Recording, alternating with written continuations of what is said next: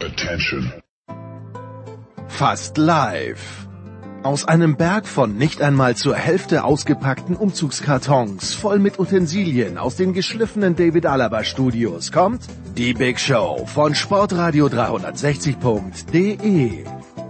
Hier sind Namen weder Schall noch Rauch. Hallo, das ist der Thomas Muster. Hallo, hier ist Fabian Ambischen. Hallo, das ist Viktoria Regensburg. Hier wird sorgfältige Recherche noch groß geschrieben. Das ist die nächste depperte Frage. Fällt Ihnen nichts Scheineres ein jetzt? Und hier weiß jeder, wovon er spricht. Hallo, hier ist Roger Fedor und ihr hört Sport 1 360. Nee, nur Sportradio 360. Sportradio 360. Die Big Show. Jetzt. Big Show 611, unser heutiges Programm. Ja. So, einige Dinge zu dieser Big Show vorab. Die Gäste wie immer fantastisch, äh, auch und vor allem, weil wir am Mittwoch aufnehmen mussten. Ich fahre am Donnerstag in der Früh oder bin, wird gefahren, werde gefahren sein zum Zeitpunkt der Ausstrahlung am Donnerstag in der Früh nach Paris zu den French Open. Alles Mittwoch, wo ich noch andere Dinge zu tun hatte, äh, Verpflichtungen muss er auch 2,50 Euro noch nebenbei verdienen. An dieser Stelle danke an all jene, die über das Angebot nachgedacht haben, bei PayPal äh, was zu spenden für Sportradio 360. Producer at Producer mit C geschrieben at sportradio 360.de. Das wäre die PayPal-Adresse. Ja, aber wie gesagt, Mittwoch viel zu tun, äh, musste am Dienstag nochmal in die Steiermark fahren, was meinem Hund nicht gut geht.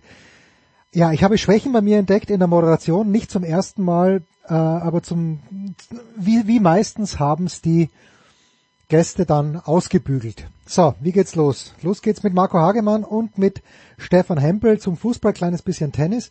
Dann der zweite Fußballteil Solo für Alexi Menüsch, wo wir über die Bayern sprechen. Fußballteil 3 mit Markus Götz, mit Thomas Böker, mit Toni Tomic, dann Bundesliga, die Restspiele beziehungsweise auch ein kleines bisschen dann zum Thema Premier League.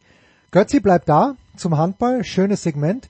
Nach dem Handball haben wir die Formel 1 gesetzt. Wir gehen zu Anna Dreher nach Monte Carlo. Stefan de Vois Heinrich ist mit dabei, Stefan Ehlen ebenso. Danach Motorsport, die 24 Stunden vom Hocken, äh, vom Nürburgring selbstverständlich, sind nach wie vor ein großes Thema, wie auch der DTM-Start.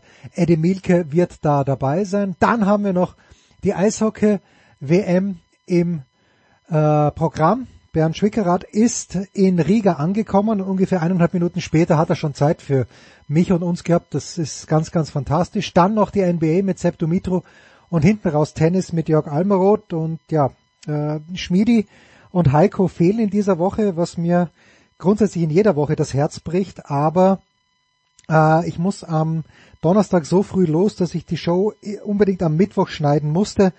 Ich habe sie ehrlicherweise in dieser Woche auch gar nicht gefragt, hoffe, dass ich das nächste Woche aus Paris nachholen kann. Und jetzt geht's los mit der Big Show 611. Ich freue mich, dass ich jetzt zwei Leute in der Leitung habe, mit denen man grundsätzlich über alles sprechen kann, die mich aber weder der eine noch der andere bislang zum Paddle Tennis eingeladen haben. Das ist zum einen Marco Hagemann. Servus Marco. Servus, äh, deswegen noch nicht eingeladen, weil ich ja hörte, dass du schon Turniere spielst und deswegen ist natürlich deine Spielstärke schon ein Hindernis. Also mein guter Kumpel Wolfis Grawitz hat mich dermaßen durchgeschleppt durch dieses Turnier, so dass es dann doch durch zum Sieg gereicht hat. Oh, gut, der andere Feingeist in unserer Leitung ist Stefan Hempel. Servus Stefan. Servus Jens, ich muss auch eingeladen werden, deswegen kann ich dich nicht einladen. Also gut, gut, gut. Na, dann schauen wir mal, ob vielleicht irgendwann mal was zusammengeht, auch mit dem Häuser. Paul. Ja, man kann mit äh, Marco und mit Stefan über alles sprechen, äh, über Fußball natürlich auch. Äh, Marco, wir kommen gleich zum Tennis, Stefan, wir kommen gleich zum Tennis, aber vor drei, vier Wochen, Marco, hättest du diesen Totalzusammenbruch des FC Bayern München für möglich gehalten? Genau, wenn ich jetzt Ja sagen würde. Nein, nein aber und ich, ich weiß nicht, woran ich es festmachen soll, aber ich, ich, ich stehe fassungslos vor der Tabelle der Fußball-Bundesliga. Es freut mich auf der einen Seite, aber ich denke mir, nee, das kann nicht sein. Wie konnte das passieren? Ja, aber äh, wenn, wenn, wenn noch nicht mal, ähm, ich glaube, Thomas Tuchel oder auch ähm, großartige Experten wie beispielsweise Lothar Matthäus äh, einen Ansatz von einer Erklärung haben, äh, wie soll ich denn erst haben? Oder also ja. erst recht nicht. Ähm, also es ist für mich äh, Thomas Tuchel kam und dann ging es gleich gegen Borussia Dortmund und ähm, man schlägt den BVB, ähm, auch wenn da schon natürlich schon ein paar Sachen auch noch nicht so super waren, aber ja, äh, die kann es auch äh, nach dem ganzen ähm, Dilemma schon vorher unter Julian Nagelsmann, nach den etwas nicht so tollen Auftritten. Und dass das dann so, ja, dass das so, so, so Wellenbewegungen sind, ähm, auch bei Thomas Tuchel zwischen Schock verliebt und Ratlosigkeit ist ja doch eine große Spanne. Ich habe dafür auch keine Erklärung. Ob die jetzt, ob das jetzt intern mit der Mannschaft zu tun hat, ähm, da wurde ja auch so ein Erklärungsansatz ähm, versucht zu finden mit zu wenig Führungsspieler und vielleicht ist die Mannschaft dann auch vielleicht auch charakterlich nicht so gut zusammengestellt, bis hin zu Oliver Kahn und Hassan Salihamidzic. Ich glaube, eins können wir sagen, dass der Trainerwechsel jetzt nicht zwingend äh, funktioniert hat äh, von, von Nagelsmann äh, zu Tuchel. Aber warum das alles dann, dann plötzlich so aus dem Fugen geraten ist, warum man, so wie es den Anschein hat, alle drei Titel ähm, ja in Anführungsstrichen verspielt hat, beziehungsweise dann noch nicht holt, ich tue mich da super schwer, tatsächlich. Da, dafür bin ich vielleicht auch zu weit von irgendwelchen internen Dingen weg. Das sind wir alle, aber ist es, ist es großartig für die Liga, dass der BVB äh, diesen Titel jetzt abräumen wird, Stefan? Da bin ich mir sehr relativ sicher, weil wenn Mainz zu Hause, und Marco hat es ja glaube ich kommentiert sogar, wenn Mainz zu Hause gegen Stuttgart mit 1-4 untergeht, dann wird Mainz am Samstag nicht in Dortmund gewinnen.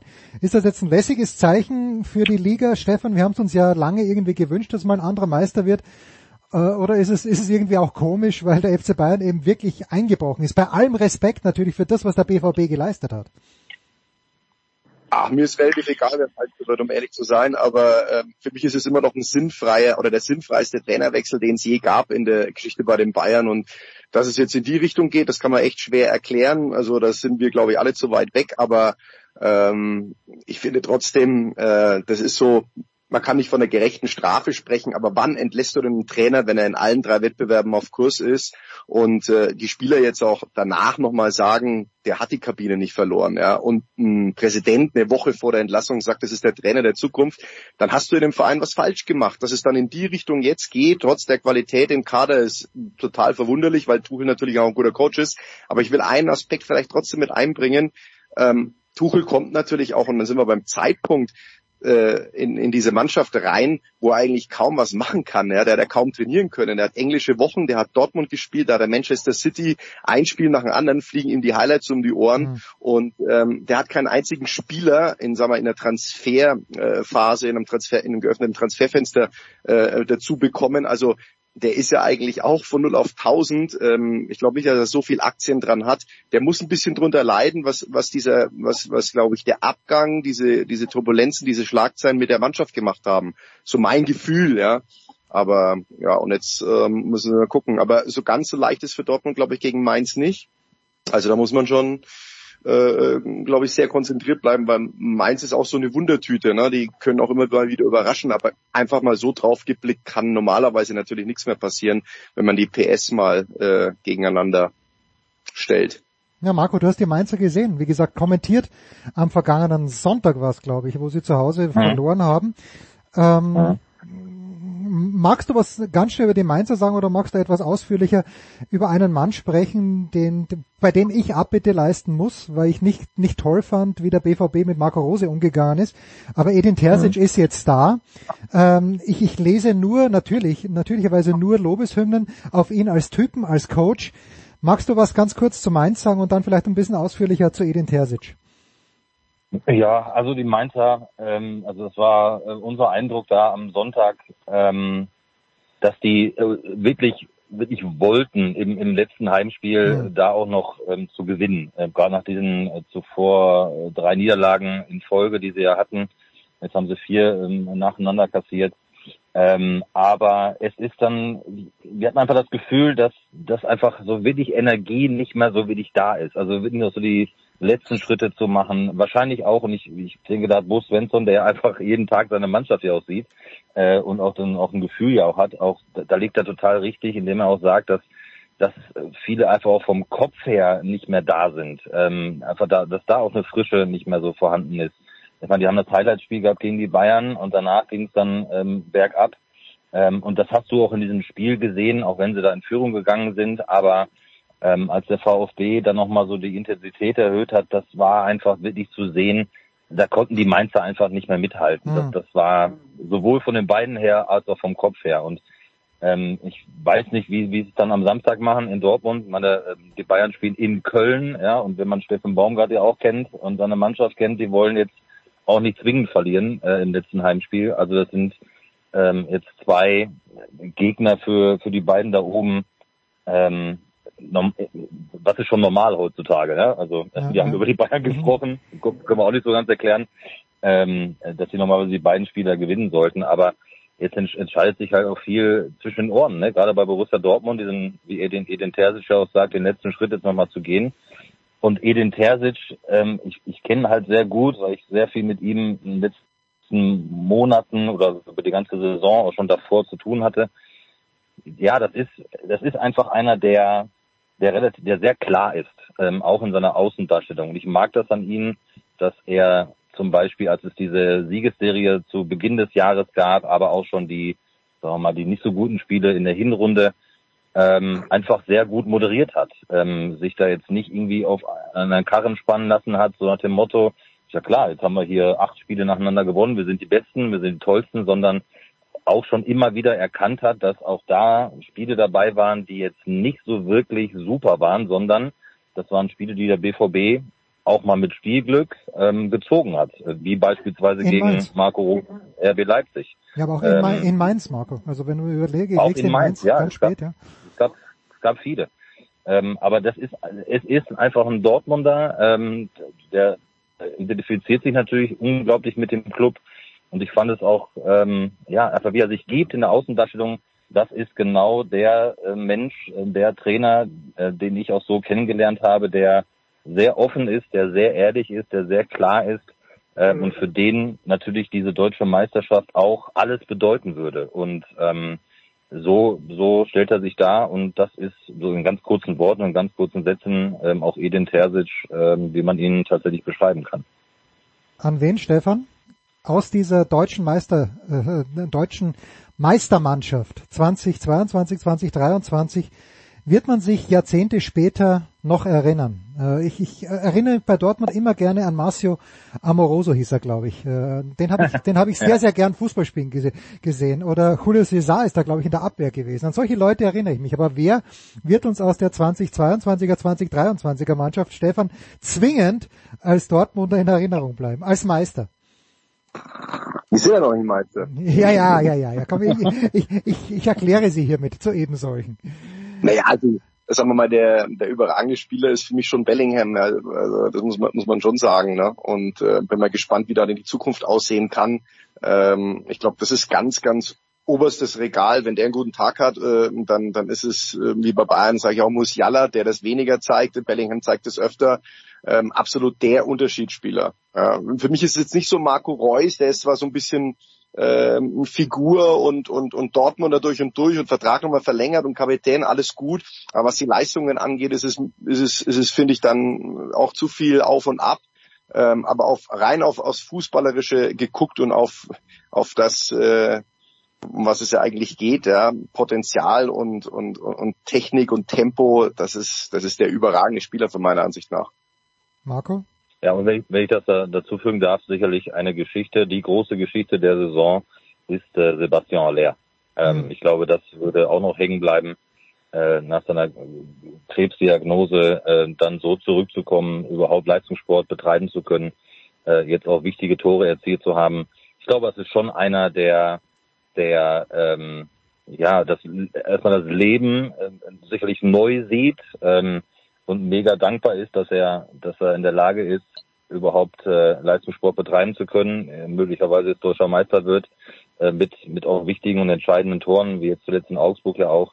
Ich glaube, dass diese große Geschichte neben dem sportlich natürlich mit Drew Bellingham ist ja keine Frage, ähm, aber auch ähm, mit Sebastian Aller dann durchaus verknüpft wird. Welche Rolle, Marco, wenn ich bei dir bleiben darf, weil ich weiß, dass du dem BVB ja äh, ein bisschen näher bist als der Stefan, aber welche Rolle oder wie hat Edin Terzic die Thematik äh, in, mit und um Mats Hummels geklärt? Weil ich finde, das ist so geräuschlos, dass Hummels jetzt eben nicht mehr so eine große Rolle spielt. Äh, bewerte ich das ein kleines bisschen über? Hat sich das automatisch ergeben? Oder denkst du, dass Terzic da intern doch öfter mal mit Hummels gesprochen hat? Ja, äh, auf jeden Fall hat er mit ihm gesprochen. Ähm, und Max Hummels hat ja auch nicht gerade jetzt wenig äh, an Bedeutung verloren äh, in den vergangenen Wochen. Äh, spielt super stark. Ähm, und da auch da, wie ich eben über Esin Terzic gesprochen habe, ist da eine ganz klare, offene Kommunikation, genauso übrigens auch ähm, wie mit Marco Reus ähm, mhm. geführt worden. Ähm, das ist halt so, wenn ja, wenn in der Hinrunde äh, hast du dann Schlotterbeck und, und Sühle und es war dann schwierig für, für Mats da reinzukommen. Ähm, in der Hinrunde ähm, hat er natürlich jetzt auch profitiert von unter anderem Verletzungen Nico Schlotterbeck und hat sich da reingespielt. Absolut professionelles Verhalten, aber eben auch Leistung gezeigt. Und bei Marco ist es ja genauso. Also was hat der für eine Konkurrenz da vorne? Weil alle im Grunde genommen ja auch einen, einen großen Formanstieg ähm, mhm. haben in dieser Rückrunde. Mit Malen, mit Adeyemi, mit Julian Brandt ähm, dann, Jude Bellingham logischerweise. Also es ist auch schwierig, da in die Mannschaft zu kommen. Aber nochmal, die haben einfach ein wirklich ehrliches, offenes ähm, Verhältnis. Und nicht umsonst hat Marco nochmal ein Jahr verlängert, weil beide sind jetzt Mitte 30 knapp, ja, und sie kennen natürlich auch ihre Rolle. Und äh, ich habe mit Marco ja sehr detailliert darüber gesprochen ähm, im, im Interview, nachdem er seinen Vertrag verlängert hat ähm, es, die beiden sind natürlich auch innerhalb der Kabine trotzdem weiterhin wichtig und sind auch wichtig für junge Spieler, um sie zu integrieren, ja, mit Erfahrung weiterzugeben. Ähm, also da gab es nie irgendwie die ganz großen äh, Probleme zwischen Hummels, Terzic, zwischen Reus, Terzic, sondern ähm, wie du schon gesagt hast, es war sehr geräuschlos, weil man eben vernünftig miteinander kommuniziert. Gehen wir noch schnell ein Häusel weiter. Stefan, und du wirst am Wochenende die Schalker in Leipzig betreuen und ich weiß nicht, was ich von diesem Spiel zu erwarten habe. Deswegen äh, freue ich mich, dich fragen zu dürfen. Stefan, die Leipziger haben sich qualifiziert für die Champions League, äh, haben ein Pokalfinale vor der Brust. Ich kann mir jetzt nicht gut vorstellen, dass Marco Rose sagt, okay, Nkunku, okay, Olmo, ähm, okay, Soboslai, ihr sitzt jetzt mal auf der Bank, sondern ich glaube, der wird mit der vollen Kapelle aufspielen. Ähm, aber wie, wie schätzt du die Gemengelage ein vor diesem für Schalke dann doch sehr entscheidenden Spiel am Samstag? Also ich, ich glaube, mir fehlt die Fantasie, dass Schalke da was holt, egal wie, wie, wie Leipzig aufstellt. Also muss ich ganz ehrlich sagen, vor allem Schalke hat da selbst enorme personelle Sorgen. Ja, die wissen noch nicht mal, wer im Tor steht. Ja. Mhm. Und damit das äh, Thomas Reisner mich angerufen hat, habe ich vielleicht noch eine Möglichkeit, dass ich sehe, weil Nein, die sind Kai ja Dittmann, alle angeschlagen in irgendeiner Art und Kai Dittmann hat doch, äh, oder? Der Kai ja, war doch Torhüter. Ja, also ähm, das ist äh, für Schalke ist es für mich sowieso schon sehr erstaunlich gewesen, was Thomas Reis da äh, noch bewegt hat und welche welche welche Spiele die noch eingefahren haben und gewonnen haben. Ja, das ist jetzt nicht für hm, den jetzigen Relegationsplatz, also einen Spieltag vor Ende da äh, reicht, ist natürlich auch der Konkurrenz ein bisschen geschuldet. Jetzt Stuttgart und auch die, die, die anderen Mannschaften haben, da, haben ihn da nicht in die Karten gespielt. Ähm, aber ich glaube, man muss sich von Schalke 04 nach einem Jahr äh, jetzt wieder verabschieden. Die Mannschaft war auch irgendwo zu schwach. Also ja, also ich kann mir nicht vorstellen, selbst wenn, wenn, wenn er wirklich Leipzig Leid auflaufen lässt, der Marco Rose, da fehlt mir die Fantasie, im Fußball ist alles möglich, aber trotzdem ist da ein Riesenunterschied zwischen diesen beiden Mannschaften, wenn man sich den Kader von Leipzig dann auch anguckt. Ähm, aber wer weiß, ja, im Fußball ein Tor, gehst in Führung, vielleicht fehlt dann bei Leipzig trotzdem ein bisschen so der, der Zug und alle, ich meine, da war ja die Woche schon einiges los Richtung Pokal. Ne, gibt ja schon äh, nur Geschichten rund ums Pokalfinale. Dieses Spiel spielt bei Leipzig natürlich nicht die, die große Rolle. Aber ich glaube, die haben schon, die haben schon auch äh, Stil und und äh, ich glaube nicht, dass die sich nachlassen, äh, äh, nachsagen lassen, nachsagen lassen wollen, dass am letzten Spieltag sie äh, Schalke quasi noch irgendwie in die Bundesliga geführt haben oder oder in die Relegation oder wie auch immer. Tja, dann, mein Gefühl. Dann wird nichts mit der Eintragung ins Dortmunder, ins goldene Buch der Stadt Dortmund, wenn sie Schalke in der Liga halten. Das vielleicht nicht. Äh, Marco, letzte Frage eben zu diesem Spiel noch. Äh, deine Fantasie, weil ich weiß noch vor zwei Wochen hier, ich weiß gar nicht, wer da in der Big Show war, aber wir haben darüber gesprochen, ja, Bayern geht's nicht gut, Schalke kann vielleicht was holen bei den Bayern, dann haben sie 6-0 verloren. Wie viel Fantasie, wie viel Fantasie hast du, dass die Schalker das am Wochenende, dass sie zumindest das tun, aus eigener Kraft, was sie tun können. Was die anderen machen, wissen wir natürlich nicht. Ich halte das auch für schwierig tatsächlich, weil ähm, also Marco Rose wird jetzt nicht elf neue ähm, da aufs, hm. aufs Feld schicken, weil so ein bisschen im Rhythmus bleiben ist ähm, nicht so unwichtig tatsächlich vor dem Pokalfinale. Ähm, dann hast du, und da gebe ich Stefan total recht, äh, die wollen sich auch nicht nachsagen lassen, dass sie jetzt wirklich äh, in den Abstiegskampf so eingegriffen haben, ähm, dass es vielleicht für den VfL Bochum ja, ähm, noch schwierig wird, wobei die ja auch alles, die haben ja, also Schalke ist ja nun mal die einzige Mannschaft, die es nicht in der eigenen Hand hat. Mhm. Ähm, der VfL Bochum spielt gegen Leverkusen zu Hause, Stuttgart gegen Hoffenheim. Wenn die gewinnen, kann Schalke 10-0 gewinnen ja. in Leipzig und es ist, es ist eh vorbei. Ähm, außer, ich weiß nicht, die Augsburger haben drei Punkte Vorsprung, aber die haben auch das deutlich bessere Torverhältnis. Also ähm, die haben es ja nicht in der Hand. Und nochmal, Stefan hat total recht, ich glaube auch nicht, gerade das, was sich die Leipziger aufgebaut haben ähm, in der Rückrunde und vor allen Dingen auch so in der Außenwirkung in München, wie sie sich da präsentiert haben, ähm, werden sie und wollen sie sich, glaube ich, nicht das alles wieder einreißen. So hat dem Motto, so jetzt stellen wir den A-Jugendkeeper rein und wir holen auch einen aus der B-Jugend mhm. und geben ihm das Profidebüt mit 15. Also das, das kann ich mir nicht vorstellen. Sicherlich wird es Veränderungen geben, aber auch da, was soll ich sagen, der, der Kader hat einfach eine Tiefe, die ist schon, die, die reicht dann auch Schalke bei, bei allem Respekt. Äh, die werden alles versuchen, aber ich glaube nicht, dass es reicht. Gut, dann lasst uns äh, abschließend, äh, wir haben jetzt nicht über Tennis gesprochen, was macht ja nichts. Weil Stefan, du hast äh, das Turnier in Rom und auch das Turnier davor in Madrid natürlich ganz, ganz nah begleitet. Wir haben in Madrid Struffi gesehen, ganz stark im Endspiel, Yannick Hanfmann, dann in Rom im Viertelfinale immerhin, Alexander Zverev glaube ich immer noch dran, dass er bei den French Open eine gute Figur abgeben wird, wo das, hinge äh, wo das dann hinführt. Ja, wer weiß das schon. Aber Stefan, was ist die größte Frage aus deiner Sicht, die der Tennisfan sich vor Beginn der French Open, am Sonntag geht's los mit den Hauptfeldspielen, was ist die größte Frage, die sich der Tennisfan stellen sollte? Und wie ist deine Antwort auf diese Frage? Ist meine Frage. Ja, ist Alcaraz jetzt der neue äh, Nadal? Ne? Die Antwort ist, so ist nein. Die Antwort ist nein, Stefan. Aber bitte. Ja, Nee, aber weil er nicht da ist, muss es ja jemanden geben, der irgendwo in seine Rolle reinschlüpft und den Turniertitel gewinnen kann. Ja. Alcaraz hat alles, um dieses Turnier zu ziehen, keine Frage. Ähm, ist für mich der beste Spieler in, in Bestform, weil er einfach die größte Flexibilität hat. Und ähm, die Frage ist, ob er es dann wirklich vom Kopf her hinbringt. Aber ich finde trotzdem auch ihn so cool, ja, und er ist so gut gecoacht und Klar hat er immer mal wieder Ausreißer, das bringt sein Hochrisikospiel auch mit sich, aber wenn er sich mal spürt, glaube ich, und dieses Turnier reinwächst, dann müsste eigentlich alles über Alcaraz laufen. Djokovic ist im Moment halt, wobei der zweite Satz gegen, gegen Rune war, war schon auch wieder echt oberstes Regal. Und, und dann sind wir bei den dreien, um die es eigentlich geht. Ne? Also mich hat es ein bisschen überrascht, dass Rune so chancenlos war jetzt äh, mhm. gegen, gegen Medvedev. Mich hat es auch überrascht, dass Hanfmann so klar gegen Medvedev verliert, weil äh, also ich, ich habe mit, mit Frank Moser, den, den ich ganz gut kenne, äh, ähm, da einen guten Kontakt gehabt. Ich durfte ja gegen Rublev da kommentieren. Das war ja eine Sternstunde äh, finde ich so, weil einfach romantisch und, und Märchen mhm. und, und nach Lucky Loser Struff in, in Madrid kommt dann Qualifikant Hanfmann und schlägt ja schon einen der besten Sandplatzspieler im Moment, wenn man sieht, dass der Monte Carlo gewinnt und so, war so das deutsche Tennis schon ganz cool. Mich ein bisschen gewundert, dass er da, dass er, dass er so sagen, also dass er gegen Medvedev äh, da im Viertelfinale verlieren kann, ist ja gar keine Frage, aber dass es so, so glatt geht, ja. fast ein bisschen, ja. 2 und 2 war's, ne? Ja, ja. Ja.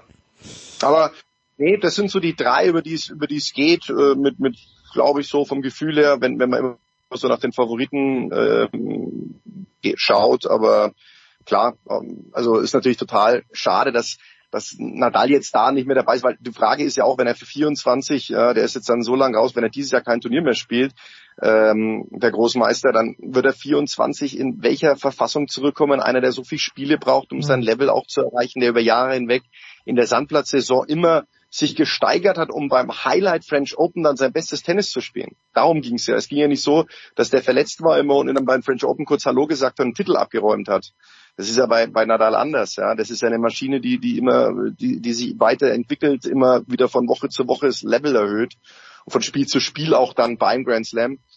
Aber das ist so, hast du, hast du da, da geht's doch um den Titel, wolltest du jetzt eigentlich äh, genau, sprechen, oder? Genau, genau. Das ist, ist wäre wär so mein Take. Marco, ich weiß, du wirst für Servus TV. Ja, bitte. Ja, so. Ja. Äh, Marco, ja. ich weiß, du wirst für Servus TV äh, die äh, die Frauen in Berlin wieder kommentieren, aber ich weiß natürlich auch, dass du auch nach Paris schauen wirst, zumindest fernmündlich. Äh, gehst du d'accord mit Stefan oder ist jener genannte Daniel Medvedev vielleicht auch in diesen Kreis, der, weil Medvedev wird dann zwei gesetzt sein, könnte also sein, dass Djokovic und Alcaraz in der oberen Hälfte des Tableaus sind, Rune vielleicht auch, wenn er eine günstige Auslosung hat. Äh, wie, wie siehst du den Medvedev? Ja, also ich, ich habe natürlich jetzt so Turniere mehr angeguckt, aber bin natürlich ähm, im Vergleich zu euch ähm, gar nicht so komplett drin. Ähm, das muss ich mir noch ein bisschen, gerade bei dem für die Mädels, äh, bei dem Better ins Open ja. in Berlin, noch mal ein bisschen äh, äh, wieder drauf äh, schaffen und viel gucken und viel lesen und viel telefonieren. Ähm, deswegen habe ich die Turniere natürlich ähm, nicht jedes Match gesehen. Sorry dafür, dass ich nicht jedes bei Sky geguckt habe. Aber ähm, ich habe keine Ahnung, also da seid ihr natürlich noch tiefer drin. So den Eindruck irgendwie, natürlich gerade, weil natürlich Nadal abgesagt hat, weil er halt irgendwie gerade nicht spielen kann, äh, verletzungsbedingt. Ich habe so ein Gefühl, es ist so, so offen. Ne? Mhm. Ähm, jeder fragt sich, so ist Alcaraz dann da und wir wissen alle Grand Slam, Best of Five, ne? Da kann natürlich immer was, immer was passieren. Ähm, das dann durchzubringen ist immer noch was anderes als dann Best of Three. Ähm, ähm, nach langer Zeit wieder ein, ein Grand Slam Turnier seit Jahresbeginn. Ähm, also ich hatte, ich habe so den Eindruck und das ist nur so ein Gefühl, ey, ohne wirklich das wirklich erklären zu können, einfach nur was ich gesehen habe, dass es halt so offen ist, dass so viele tatsächlich ähm, ja, weit kommen können und auch mal den einen oder anderen rausnehmen können. Und äh, das kann auch mal nicht Sinner passieren, ne? der dann einen überragenden Tag hat und dann ähm, vielleicht einen der ganz engen Favoriten rausnimmt. Also ich finde es halt super offen und deswegen auch super spannend, ähm, was dann so ab Sonntag da passiert in Paris. Ich werde dabei sein. Danke Stefan. Yeah. Yeah, danke Marco. Werde aber versuchen, am Samstag noch einen Stream zu finden, um natürlich die Entscheidungen in der Fußball-Bundesliga mitzubekommen. Kurze Pause in der Big Show 611.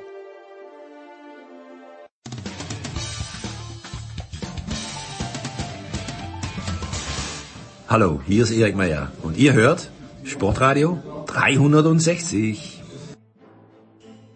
Big Show 611. Es gibt jetzt ein Solo für Monsieur Menuge. Grüß dich, Alexi. Bonjour, Jens. Es ist folgendes. Ich lese gerade im, nein, wir müssen andersrum anfangen. Äh, dieses Spiel gegen Leipzig, Alexi. Ich gehe davon aus, du warst im Stadion. Ich habe mir es aus der Ferne angeschaut, in der Ferne angeschaut bei Sky. Und das war wieder so ein Spiel, wo ich mir denke, in der ersten Halbzeit, es ist völlig unmöglich, dass die Bayern dieses Spiel nicht gewinnen, so wie ich es mir in Mainz gedacht habe, so wie ich es mir in dieser Saison schon sieben, achtmal gedacht habe. Jetzt haben sie es nicht nur geschafft, das nicht zu gewinnen, sondern auch noch zu verlieren. Ab wann hast du dann im Stadion das für möglich gehalten, dass sowas eintreten kann? Weil ich, ich kann es ich kann's quasi immer noch nicht glauben. Es ist was schon so ein Schlendrian über die ganze Saison, dass Bayern München immer wieder in Führung geht und dann komplett den Faden verliert. Eine neue Krankheit beim deutschen Rekordmeister und das war wieder am, am Samstag zu, zu sehen. Und beim 1-3 oder sogar beim 1-2 habe ich gedacht, das ist noch eine gute halbe Stunde. Hm. Und wenn man ist äh, von Bayern gewohnt, sind die noch in der Lage, das Spiel zu drehen. Ähm, aber ich habe die Körpersprache der Spieler angeschaut, auch die Körpersprache der Fans. Und wie du weißt, sind auch viele nach Hause gefahren, weil ja, Polemik hin und her. Irgendwie haben auch einige gewusst, nicht nur die Touristen und, und, und möchten, möchte gern Fans, sondern auch die Eingefleischten gewusst, da geht nichts mehr bei diesem Verein. Mit diesem Kader, wo kein Chef mehr da ist, wo kein Spieler die, die gewisse Führungsqualitäten hat heutzutage und deswegen nach wie vor oder nach 90 Minuten war die äh, Niederlage verdient. Aber wie du sagst, die erste halbe Stunde war wirklich äh, imponierend, äh, vielversprechend. Aber ja, wie gesagt, da fehlt ein Führungsspieler. Aber was mir auch auffällt seit einigen Wochen, die Mannschaft scheint platt zu sein körperlich. Und da mhm. kann das nur die Schuld von Julian Nagelsmann sein, der in der Winterpause viel zu lang Urlaub gegeben hat und dann auch immer wieder freie Tage. Und der stand eh schon unter Druck vor einem Jahr, wie du weißt, und dann hat er wirklich seine Chance einfach nicht genutzt, weil er nicht meiner Meinung nach alles gegeben hat, damit er vollsten überzeugen kann. Und äh, dass die Spieler jetzt zu platt sind, kann eigentlich nicht die Verantwortung von Thomas Tuchel sein. Ja, ich habe in der Süddeutschen gelesen, ich glaube Christoph Kner hat es geschrieben über Thomas Tuchel, dass der A eine richtig gute Ansprache mit den Spielern hat, dass das Training gut sein soll, besser als das von Nagelsmann. Was hörst du denn über die Arbeit von Thomas Tuchel? Du hast ihn natürlich auch in Paris aus nächster Nähe äh, beobachten können. Er scheint mir schon mal äh, reifer zu sein als damals in Paris noch. Ähm, er geht schon mit seinen Stars anders um. Natürlich hatte er noch größere Namen in Paris damals, äh, noch größere Egos. Neymar, Mbappé äh, waren schon ein andere, mhm. anderes Kaliber als die jetzigen äh, Bayern-Spieler. Ähm, natürlich haben ihn seine Auslandserfahrungen weitergebracht als Trainer als, und als Mensch. Und äh, ich habe auch mit Benjamin Pavard, den ich zufällig in der Münchner Innenstadt gesehen habe, vor zehn Tagen mich darüber oder über den aktuellen Trainerstab unterhalten und äh, war auch überzeugt. Natürlich ist es klar, dass er nicht nicht nicht sagt, äh, das ist scheiße, ja. ja, ja, das ist schon klar. Aber man konnte schon ahnen, dass er damit zufrieden ist, auch wenn es vielleicht nicht genug sein wird, dass er verlängert, der, der Pavard. Aber na, ich habe auch das Gefühl, dass die Spieler relativ ähm, überzeugt sind vom Trainer auch wenn wir nicht wissen, auf wen Tuchel in der kommenden Saison setzt und auf wen nicht, weil da will er sicherlich einige, wenn nicht viele, äh, Änderungen vornehmen. Jetzt nur ganz kurz, wir kommen gleich zu den Führungsspielern. Wie muss ich mir das vorstellen? Ich weiß ja, das hast du mir mal erzählt und ich glaube, das kann man jetzt auch hier sagen dass wenn du Franck Ribéry in der Stadt getroffen hättest in München, ihr wahrscheinlich euch nicht auf einen Café hingesetzt hättet. Ist das normal, dass äh, du bei den Bayern sind ja schon seit Jahrzehnten viele äh, französische Spieler, Willy Sagnol erinnere ich mich, danach sind noch mehr gekommen, Ribéry, da war das Verhältnis glaube ich, am Ende dann wieder gut, zwischendurch vielleicht nicht so gut. Aber ist das normal, dass wenn du zufällig den Pavard über den Weg läufst, dass ihr euch dann für ein paar Minuten unterhaltet oder geht man eigentlich eher seine, seiner Wege?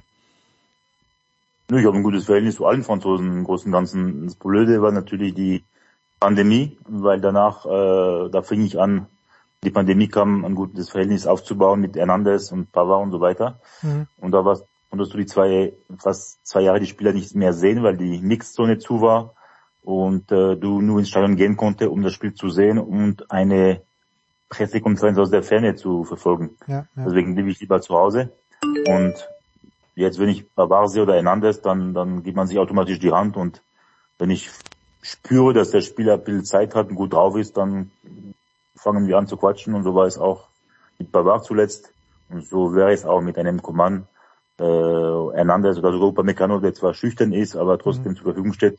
Übrigens, der am nettesten ist von allen, bis, also momentan habe ich das Gefühl, und der bescheiden ist, ist der junge Matistel, super erzogen, grüßt immer, auch nach Niederlagen. Hoffentlich bleibt er so der Junge und hoffentlich bleibt er auch in München. Wie gut ist der Junge? Weil ich höre ja immer, dass er sehr gut sein soll, aber dann frage ich mich, okay, wenn, wenn Schupo ohnehin verletzt ist, er ist wohl ein Neuner, wie gut ist der Junge wirklich? Ein Neuner ist er nicht, also ich sehe es auch immer wieder, aber es sind die gleichen, die geschrieben haben, dass äh, Mani auch ein Neuner ist, okay. was überhaupt nicht stimmt. Aber du weißt ja, dass die deutschen Journalisten nicht immer top informiert sind scheinbar. Ja, ich auch nicht. Aber äh, ich zähle mich nicht als Journalist. Das, das reißt mich ein bisschen raus. Du bist ja kein Deutscher vor allem. Das kommt auch noch dazu. Ja, genau. Detel hat, als er unterschrieben in München letzte Woche, äh, letzten Sommer, äh, die ja, Forderung, sage ich mal, von Nagelsmann bekommen. Ja, von dem Jungen erwarte ich zehn Ligatore. Dann hat ihn äh, Nagelsmann kaum spielen lassen, ehrlich gesagt. Und das habe ich nie verstanden beim Tuchel-Vorgänger. Hm. Und wenn Tuchel, äh, wenn ähm, Teller reinkam, hat er schon immer wieder seine Tore gemacht. Ich glaube, alle 76 Minuten ist genauso viel wie Haaland damals in Dortmund. Also gibt äh, schlimmer, was Schlimmes als Vergleich. Ich weiß nicht, was, was Tuchel plant. Vor einigen Wochen hat er gesagt, man wird den, äh, die Zukunft von ähm, Tell erst Ende August entscheiden. Entweder lässt er sich ausleihen oder er bleibt bei uns. Ich glaube, es wird auch davon abhängen, wie oder wen Bayern noch ähm, verkauft weil man hat momentan acht Flügelspieler und ein halber äh, Stoßstürmer und das muss sich natürlich ändern, um den Kader ausgeglichener zu gestalten. Das wird die Priorität sein bei den Bayern mit der sechster Position und nicht nur weil er Franzose ist, sondern weil er wirklich ein großes Talent hat, hoffe ich, dass, äh, dass Tell bleibt, weil er auch sicherlich die Qualität hat, sich mehr zu zeigen und, und Tuchel mag eigentlich junge Spieler. Das war bei PSG der Fall. Er hat damals ähm, Nkunku gehabt, Musa Diaby, die heute die größten Bundesligas da sind und bald weg sind. Und das könnte wieder ein schönes Beispiel sein mit Tell. Und man weiß ja, dass die Bayern ein bisschen besser aufgestellt sind im Gegensatz zu PSG, wenn man mehr Talente äh, halten soll. Und da deswegen habe ich schon ein gutes Gefühl, dass Tell äh, bleiben wird. Und wenn er ausgeliehen wird, dann ist es auch ein, ein, eine große Watsche für Salihamidzic, der ihn unbedingt haben wollte vor einem Jahr und der ja mehr als 30 Millionen Euro ausgegeben hat. Wenn du jetzt sagst, da sind keine Führungsspieler drin und die ganze Diskussion geht immer um den Müller, aber war das wirklich so, dass Alaba hinten angesagt hat? Gut, Neuer ist jetzt auch nicht da und dass Lewandowski vor, auch vorne angesagt hat und was ist mit Kimmich? Also erste Frage, fehlen Alaba und Lewandowski wirklich so sehr auch als Führungsspieler? Und zweite Frage, was ist mit Kimmich, Chefchen? Ja, ich verstehe auch nicht wirklich diese Diskussion um Alaba und Lewandowski. Das sind Spieler, die, die weg wollten, die ja. eine Herausforderung gebraucht haben und du kannst nicht zehn Jahre lang dieselbe Elf haben. Und deswegen ist es normal, dass es ein Kommen und Gehen gibt. Lewandowski wollte eigentlich gefühlt jedes Jahr gehen, wenn ich mhm. jede halbe Jahre seitdem in München war. Und für ihn ist es auch eine schöne Sache, dass er bei Barcelona jetzt äh, spielt, auf, aus allen Gründen, die es gibt, als Mensch auch, um sich weiterzuentwickeln.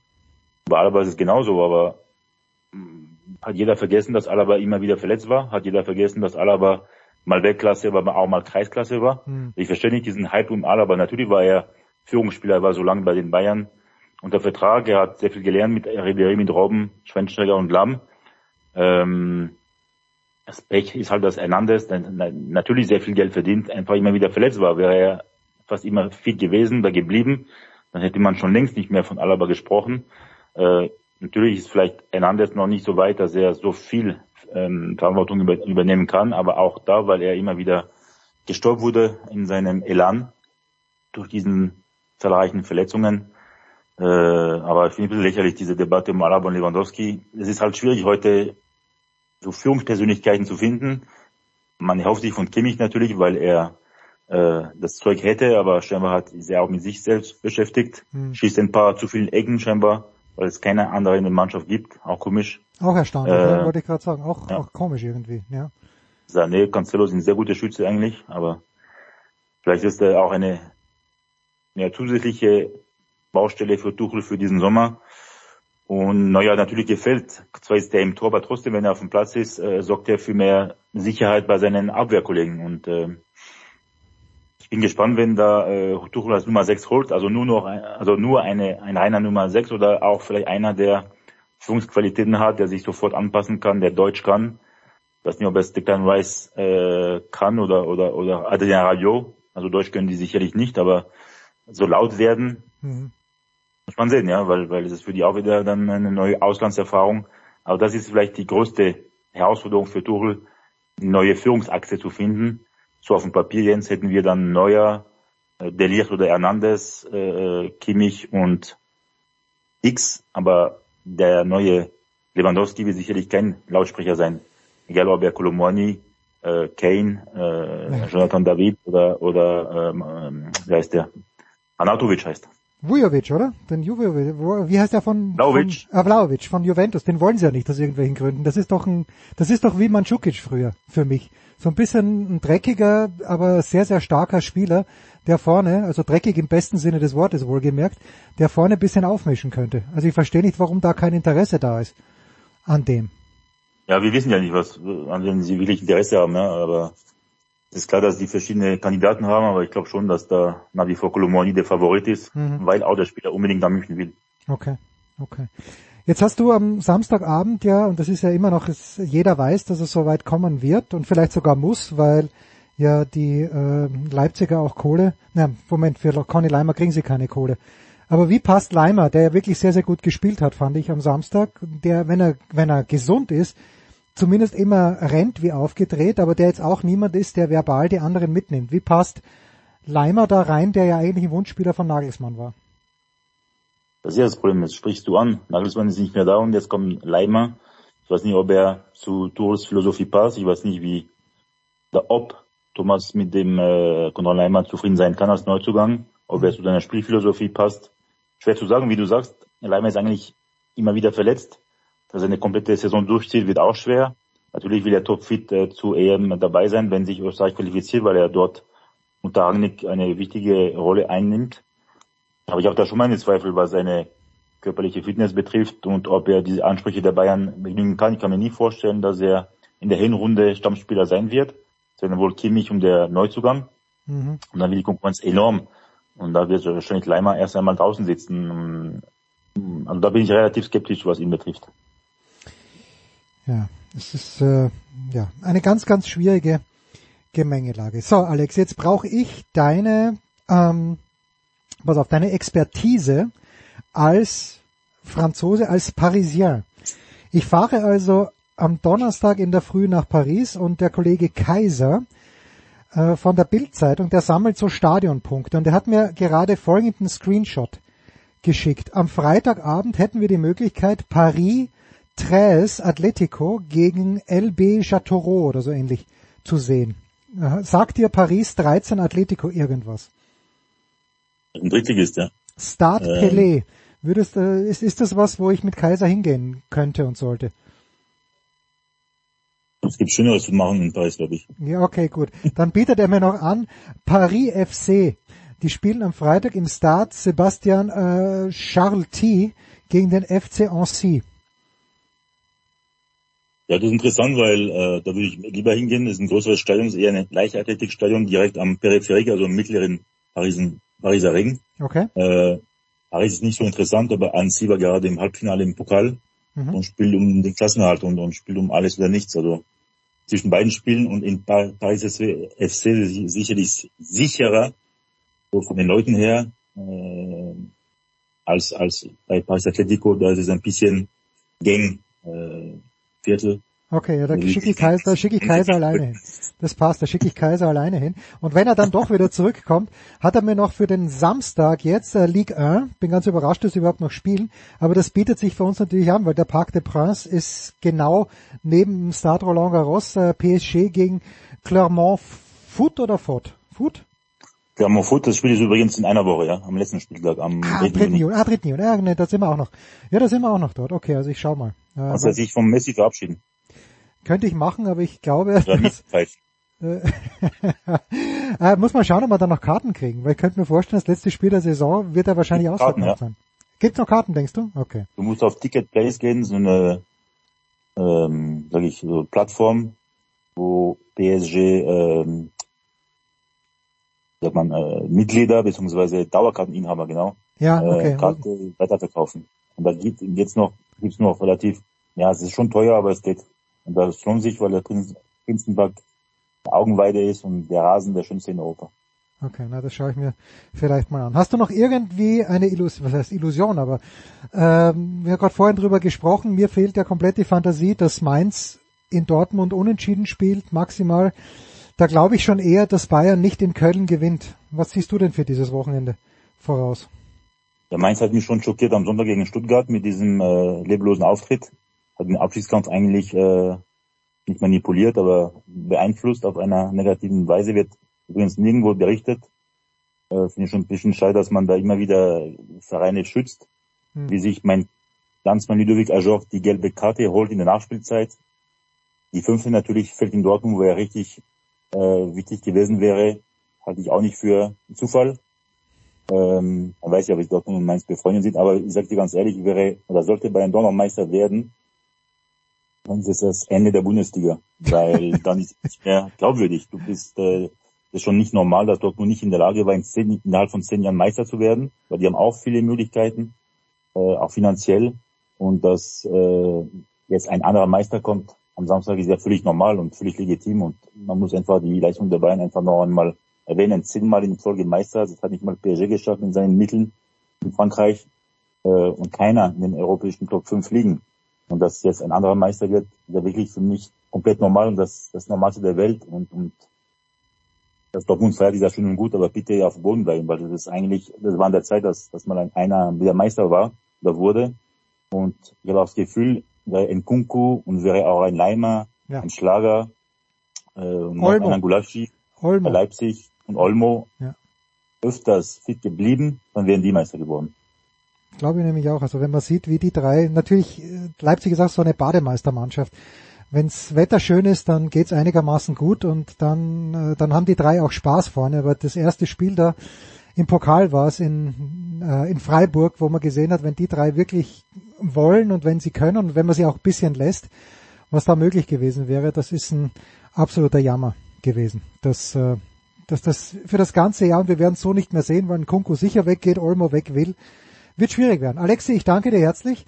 Wir, ja, äh, ja wenn ich, wenn ich wirklich, ähm, was hast du gesagt, wo ich hingehe in das äh, Start, Charlie äh, Ja, genau. Da, da werde ich, das werde ich mir anschauen. Äh, am Freitagabend, 20.45 Uhr äh, gegen Annecy. Und dann, wenn ich wirklich in den Prinzenpark gehe, schicke ich dir ein Bild. Der große Alexi Menüsch. Ich freue mich sehr. Wir machen die mit dem TGW, mit dem Direktzug um 6 Uhr 38 sowas, oder? Äh, 6 Uhr 51. 51. Ja. Wunderbar. Halb eins in Paris. Jawohl. So muss es sein. Alexi, ich danke dir. Mein Spaß. Bis dann. Ciao. Bald.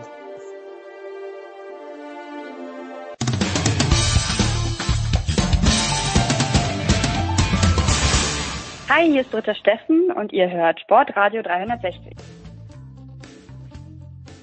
Weiter geht's in der Big Show 611 und die Dortmunder und die Bayern, die haben wir abgefackelt, glaube ich, zur Gänze, aber äh, es gibt ja noch einige andere Spieler. Und wie hat der große Markus Götz gesagt? Hat es das schon mal gegeben? Einen letzten Bundesligaspieltag, wo es wirklich eigentlich in jeder Partie um etwas geht. Und apropos der große Markus Götz, er ist dabei. Servus Götzi.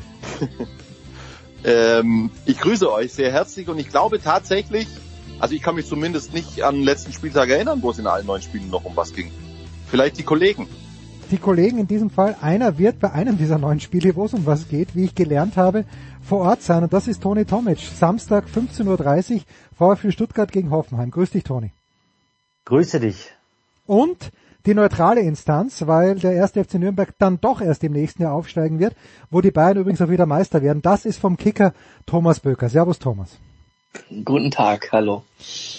Also Götzi und Toni haben in der Vorbesprechung jetzt ein herzhaftes Gespräch geführt und äh, über diese Be Begegnung Stuttgart gegen Hoffenheim.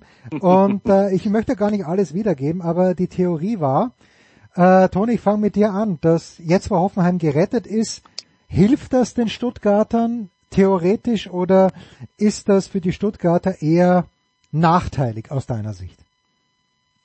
Um die Zuhörer nicht auf die Folter zu spannen, haben wir unisono beschlossen, dass es einfacher ist für Hoffenheim und äh, nicht gut für Stuttgart, da die Hoffenheimer sich ja am vergangenen Wochenende aller Sorgen entledigt haben und jetzt locker, fröhlich, frei von der Leber aufspielen können, ohne Druck, und insofern glaube ich schon, dass das dann ein Problem werden könnte für den VfB Stuttgart, wobei der VfB Stuttgart das ja sowieso selbst in der eigenen Hand hat, vor eigenem Publikum. Wir wissen, welche Dynamik das Stadion entwickeln kann. Siehe 34. Spieltag vergangene Saison.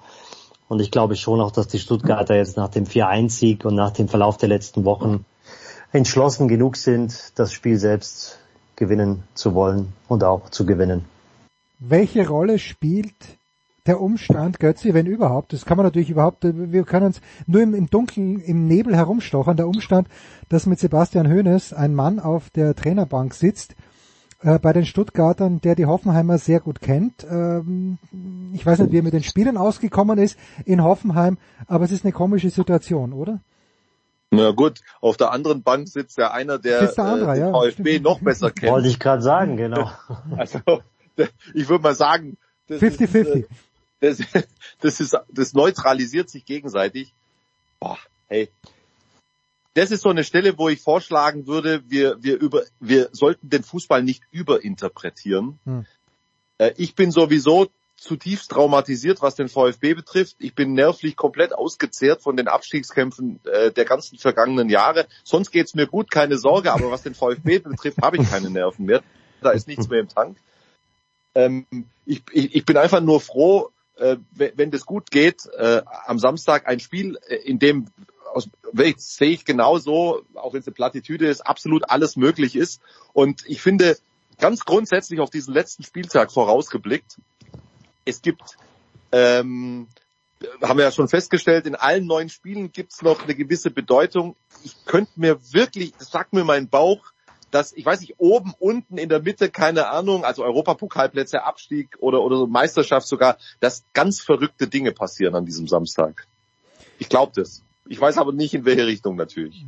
Ja, deswegen haben wir Thomas Böker dabei. Äh, die letzten, Gott sei Dank. Ja, die letzten Spieltage einer Bundesliga-Spielzeit sind ja, oder der letzte Spieltag ist ja meistens auch durch irgendwelche Ergebnisse gekennzeichnet, wo dann ein Spiel 6-3 ausgeht oder 7-2, weil irgendeine Mannschaft nicht mehr mag oder beide Mannschaften nicht verteidigen und dann, dann fallen halt einfach mal viele Tore. Aber Thomas, wirklich an diesem Wochenende, ähm, ich, ich weiß gar nicht, wo ich anfangen soll. Fangen wir mal bei diesem Stuttgart-Spiel an. Du als neutrale Instanz, wen hast du da vorne? Die eigene Hand der Stuttgarter oder die Leichtigkeit der Hoffenheimer? Ja, erstmal gut, gut, dass ich dabei bin und das alles weiß, weil äh, ich verspiele gerade meinen Vorsprung in der Kicker-Tipp-Runde. Ah, okay, gut. Aber, aber ich, also von daher alles, alles gut. Also dir ist am besten das Gegenteil tippen von dem, was ich, was ich so von mir gebe. Ähm, also Stuttgart gegen Hoffenheim. Ähm, aufgrund der äh, Heimstärke der Stuttgarter, wenn man das so nennen will, das ist natürlich relativ im Abstiegskampf, aber da waren jetzt doch schon einige ganz gute Ergebnisse dann dabei unter äh, Sebastian Hönes, vor allem das 3-3 gegen Dortmund war ja doch beeindruckend in Unterzahl. Äh, und äh, Toni hat schon gesagt, ähm, die Erinnerung an die letzte Saison, den letzten Spieltag, als man äh, dann noch von der Schippe gesprungen ist. Also das äh, spricht dann schon für Stuttgart, ebenso das 4-1 letzte Woche in Mainz war auch recht souverän nach Rückstand. Also ich glaube, die sind sehr gefestigt und ähm, man kann es natürlich auch andersrum drehen, dass bei den Hoffenheimern Klar sind sie jetzt äh, erleichtert, aber dementsprechend ist auch die Luft, glaube ich, raus. Äh, die sind ja nicht mehr gefährdet aufgrund der Tordifferenz und dementsprechend ähm, würde ich mal eher zu Stuttgart tendieren. Word. So, dann kommt es natürlich auch darauf an, äh, die Stuttgarter können sich ja im Grunde genommen eine Niederlage leisten, wenn Leverkusen in Bochum gewinnen sollte. Toni, haben dich die Leverkusen in den letzten Wochen dermaßen abgeholt, dass das äh, eigentlich ein Given ist, weil die Bochumer ja gerade zu Hause in großen Spielen, sie haben Leipzig geschlagen, sie haben gegen Dortmund unentschieden gespielt, wir wissen unter welchen Umständen, aber am Ende stand eben dieses 1 zu 1. Wen hast du denn in dieser Partie vorne?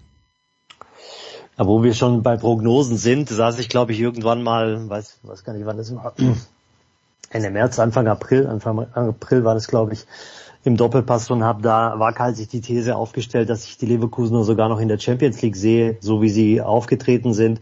Und das muss man ihnen lassen. Xabi Alonso hat ja wirklich eine, eine stabile Truppe mittlerweile geformt, weil ähm, man hat dieser, oder diesem Club oder den, der, der Mannschaft in den letzten Jahren schon so ein bisschen die Mentalität absprechen müssen, wenn es dann drum ging, um in großen Spielen. Ähm, ich glaube schon, dass der, der mentale Hangover jetzt nach diesem Roma-Halbfinale tief hing, äh, was auch am Wochenende spürbar war. Aber also wenn ich jetzt beide Mannschaften vergleichen müsste, Bochum gegen Leverkusen, klar auf der einen Seite spricht für die Bochumer, dass sie natürlich eine enorme Heimstärke entwickelt haben oder zumindest gewisse Kräfte freisetzen können vor eigenem Publikum, aber trotzdem halte ich die Leverkusener für qualitativ besser und ich würde tendenziell eher auf den Leverkusen-Sieg gehen, aber wir sind da jetzt schon wieder im, im Reich der Kristallkugel und ähm, soweit kann ich jetzt auch nicht blicken. Deswegen würde ich jetzt eher sagen, die Leverkusen erziehen es. Thomas, deine Einschätzung mit einer Anschlussfrage, weil ich habe die letzten Wochen hier immer gesagt, dass für mich Xabi Alonso natürlicher Kandidat ist A für den FC Bayern als Coach und B natürlich auch für Real Madrid, das wurde mir auch zugetragen und hat über Instagram ein User gesagt, ja, was ist eigentlich mit als Nachfolger, wenn Jürgen Klopp mal nicht mehr mag, in Liverpool, wenn wir jetzt hier eine kurze Bühne, eine kurze Brücke schlagen wollen. Denkst du, dass äh, Xabi Alonso ein Kandidat wäre, sollte Jürgen Klopp irgendwann mal in den nächsten Jahren sagen, und das irgendwann wird es ja soweit sein, dass er nach Liverpool geht? Also bei Klopp reden wir, glaube ich, von 2026 Vertragsende. Ähm, Thomas Tuchel ist gerade erst angekommen bei Bayern und äh, Carlo Ancelotti soll wohl trotz der verpassten oder oder nur eines gewonnenen Titels dieses Jahr, den Pokal, ähm, soll er wohl auch bleiben bei Real. Also von daher würde ich das alles nicht so ähm, nicht nicht so äh, heiß sehen, was da mit Alonso da gerade, wo der überall im Gespräch sein soll oder nicht für sich genommen ist er ein, wohl ein sehr, sehr guter Trainer, was mich auch überhaupt nicht überrascht, wer ihn hat spielen sehen, äh, sowohl äh, also bei seinen äh, Stationen da äh, Real, Bayern, ähm, Liverpool und so weiter. Also es ist schon extra klasse gewesen und warum sollte er das dann auch nicht als Trainer hinbringen? Dementsprechend kann er irgendwann natürlich mal für alle genannten Vereine interessant werden und hat auch die, die Kompetenz dazu. Aber ähm, da will ich jetzt, äh, was weiß ich, wie lange, drei Jahre oder noch länger nicht in die Zukunft schauen, wann das mal passieren könnte. Er fühlt sich ja wohl in Leverkusen, hat sich dazu bekannt zum Verein und ähm, das ist, ist auch, glaube ich, gut so, wenn da nicht immer die, wenn sie nicht immer alle gleich auf dem Sprung sind, äh, egal wie, wie lange man schon irgendwo ist, sondern dass da mal ein bisschen Konstanz auch reinkommt und hat Leverkusen ja von Platz 16, glaube ich, übernommen und jetzt annähernd an die Champions League geführt. Jetzt wird's dann die Europa League wahrscheinlich. Also von daher ähm, alles alles gut gemacht und kann mit dem kann man sicherlich langfristig dort auch was aufbauen. Ein Punkt im Moment vor Wolfsburg. Äh, apropos frei aufspielen, wenn wir ein bisschen weiter raufgehen, also die Freiburger Götzi müssen ja mhm. darauf hoffen, dass Union Berlin gegen Bremen nicht gewinnt und müssen aber gleichzeitig in Frankfurt gewinnen, die Freiburger. Nämlich, jetzt haben wir gerade die Idee gehabt, dass Hoffenheim gerettet frei aufspielen kann. Das würde ja für Werder in noch größerem Maße gelten. Ja, die, die Klasse dann, ja, wenn man sagen darf, doch einigermaßen souverän gehalten. Siehst du in diesem Rennen um die Champions League mit diesen Voraussetzungen, weil die Frankfurter ja die Woche drauf dann auch noch das Pokalfinale haben, siehst du da eher die Freiburger im Vorteil oder Union Berlin, äh, die einen Punkt mehr abgeben müssen, als Freiburg macht, damit Freiburg in die Champions League kommt? Ja, damit sind sie ja automatisch schon im Vorteil. Ja. Und ähm, also ich, ich mache dieses Spiel Frankfurt gegen Freiburg in der mhm. Konferenz und beschäftige mich natürlich auch schon damit. Und ich habe noch gar kein Gefühl dafür. Eigentlich haben wir, glaube ich, alle die Freiburger schon abgehakt, äh, was die Champions League betrifft, weil sie ja diese beiden direkten Duelle gegen Leipzig und Union Berlin hintereinander verloren haben. Ja? Und jetzt haben sie aber nach dem vergangenen Spieltag äh, dann, dann doch nochmal eine Chance. Und was ich gerade schon gesagt habe, ähm, warum nicht im Rennen um die Champions League? Das, was ich so ein bisschen erahne, dass, dass irgendwas Verrücktes passiert. Auch das muss Union erst über die Ziellinie bringen. Und jetzt können wir ganz viele Gründe, also rationale Gründe auch äh, aufführen, warum, warum Union in der besseren Position ist. Das sind sie auch. Und trotzdem gibt's gibt's eine, eine gewisse Offenheit für, für, für diese beiden Spiele, Union gegen Bremen und, ähm, und Frankfurt gegen Freiburg. Ich glaube, dass Freiburg wirklich eine Chance hat, da in, in, in Frankfurt zu gewinnen, auf jeden Fall. Und dann müssen wir mal gucken, was, was bei Union passiert. Tja. Also in der Verfassung, in der, in der Frankfurt auch gerade ist. Und auch in der Gemengelage und auch mit, mit, mit diesem Fokus auf, auf äh, das äh, DFB-Pokalfinale. Und Niklas Füllkrug könnte helfen. Der will ja Torschützenkönig werden. Definitiv. Ja, genau. aber, aber, das will halt Kolo Moani auch. Das, das will er auch, ja, aber Füllkrug ist halt äh, in der Pole Position und will die wahrscheinlich auch nicht abgeben. Das, das, würde, das würde ihn sehr ärgern, denke ich, äh, wobei er natürlich auch einige Wochen jetzt ausgefallen ist. Unter normalen Umständen hätte er jetzt wahrscheinlich schon über 20 Tore und wäre durch. Ähm, das ist ja sowieso alles recht, ähm, äh, wie soll ich sagen, niedriger getaktet als noch zu Lewandowski-Zeiten in der Bundesliga, aber Mal schauen. Also es sind, äh, was ich gehört habe, bei uns im Hause so viele Kicker-Torjäger-Kanonen im Umlauf fürs Wochenende wie noch nie, um überall vorbereitet zu sein und dann auch im Stadion direkt äh, den Torschützenkönig 2023 zu ehren. Ja. Die Glaskugel, da ist sie wieder. Was äh, jetzt nicht mehr in der Glaskugel ist, sondern was seit heute, wir nehmen am Mittwoch auf, bekannt ist, der Investorendeal, Tony, äh, mit der Fußball-Bundesliga ist für darf ich sagen, für den Moment oder für immer ist auf jeden Fall geplatzt. Was heißt das? Ganz platt gefragt. Ich muss ehrlich gesagt gestehen, ich habe diese Überschrift, Überschrift heute kurz gelesen, aber nur die Überschrift und habe mich äh, ehrlich gesagt in dem Artikel auch gar nicht so weit äh, beschäftigt, weil ich den ganzen Tag beschäftigt war mit was anderem. Deswegen würde ich gerne die Frage, Thomas, wenn es geht, Thomas. an den Thomas äh, sogar weitergeben. Ja, das ist nur auch nicht mein Kerngebiet, ehrlicherweise. Da, da haben wir andere, andere Experten. Ähm, ich, also das, das kann, ich kann das ehrlicherweise jetzt nicht einschätzen. Also, weil, also ich glaube nicht, dass es für immer ist. Äh, es ist von, äh, von der Zerreißprobe die Rede. Das es heißt eben, ähm, weil, weil natürlich die Abstimmung nicht, nicht einhellig war, aber trotzdem, trotzdem ist jetzt ein demokratisches Ergebnis dabei rausgekommen. ähm, und dass es sicherlich Gründe für, für beide Seiten gibt, ähm, sprich sich da nach außen zu öffnen und da mehr zu generieren. Auf der anderen Seite geht es natürlich dann auch um, um traditionelle Werte, denke ich, ähm, die da ähm, auch eine Rolle spielen. Es geht um zukünftige äh, TV-Verträge. Was bedeutet das dafür? Ist das jetzt besser oder schlechter? Äh, das können die Kollegen vom Fernsehen vielleicht besser beantworten. Also ähm, ich glaube, dass, äh, dass es ähm, nicht das allerletzte Wort ist, aber jetzt zumindest mal aktuell ein deutliches Statement.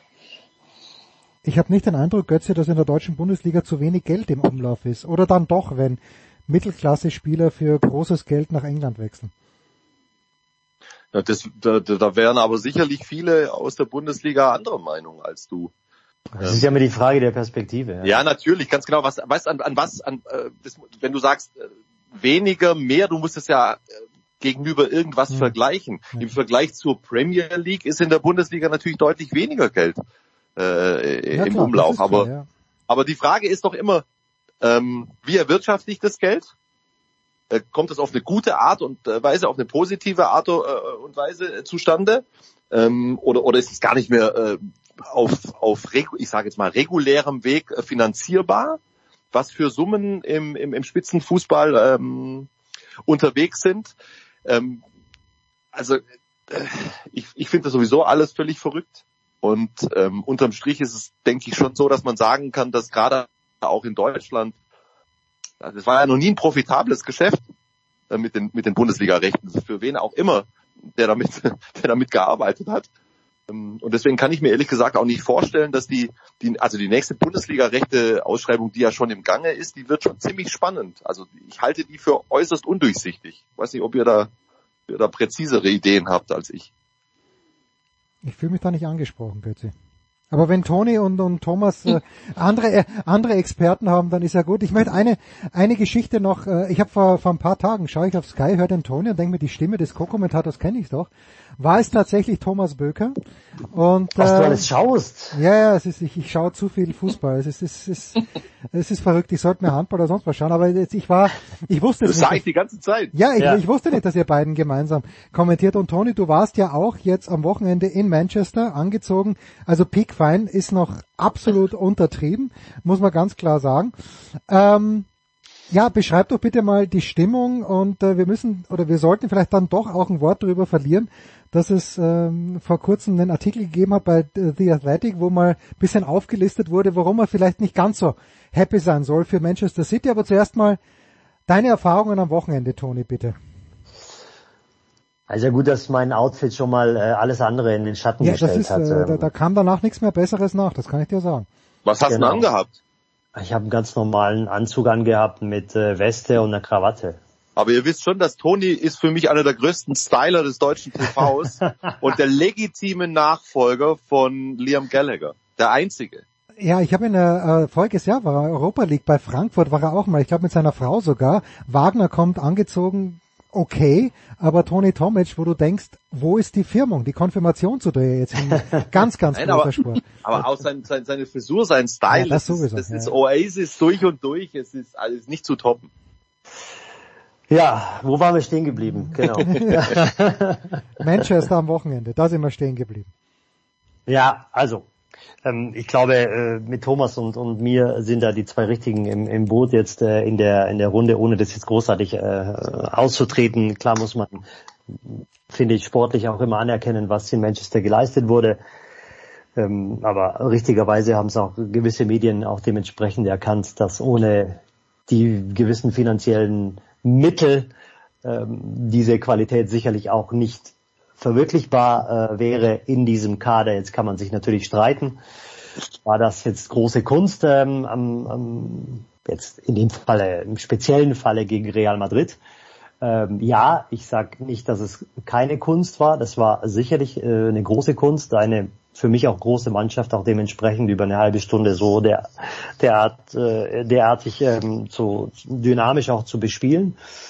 Auf der anderen Seite ist für mich dann letztlich auch, muss ich mich fragen, wo dann diejenigen waren, die dann gewisse andere Spiele oder äh, große Spiele nicht auch wertgeschätzt haben. Ich hatte mit Thomas äh, neulich auch eine, ähm, eine Diskussion, eine offen geführte Diskussion, dass Liverpool auch 4 äh, zu 0 Barcelona mal geschlagen hat oder, oder Ajax Amsterdam 4-1 Real Madrid äh, im, im Bernabeu geschlagen hat. Damals hat keiner vom, vom perfekten Fußball geschrieben. Jetzt irgendwie ähm, gibt es natürlich diese Stimmen, dass äh, das jetzt so das Himmelreich des Fußballs wäre. Das ist ähm, mir jetzt ehrlich gesagt auch ein bisschen zu viel gewesen.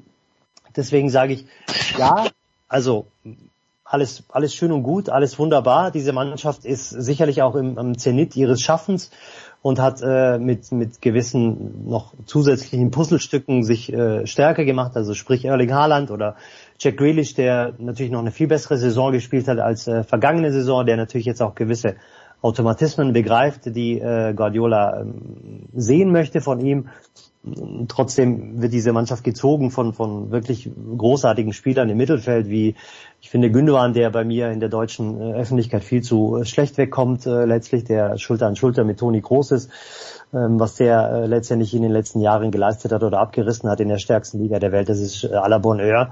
Ähm, Rodri, Kevin De Bruyne, ich glaube, wir brauchen jetzt die, die Namen nicht äh, aufzuzählen. Und, und dementsprechend hat diese Mannschaft ja dann auch fünf aus äh, fünf Titel aus den letzten sechs Jahren geholt, auch wenn es in, in zwei Jahren dann auch wirklich eine, eine Zentimeter, Millimeter oder auch eine Punkte ähm, ähm, mäßige knappe Entscheidung war. Aber insofern, ja, um da jetzt äh, den Punkt zu machen, also alles gut. Also Manchester City ist natürlich eine große Mannschaft und äh, und hat äh, hat alles äh, dementsprechend auch verdient und wurde auch von Arsenal dementsprechend auch heute oder in, in diesem Jahr in der Saison herausgefordert. Aber da hat man trotzdem im Nachhinein gerade in der entscheidenden Phase der Saison gesehen, wie wichtig halt Erfahrung ist, wie wichtig halt auch Fitness ist und wie wichtig halt auch Fokus ist. Aber haben sie sich wirklich verdient?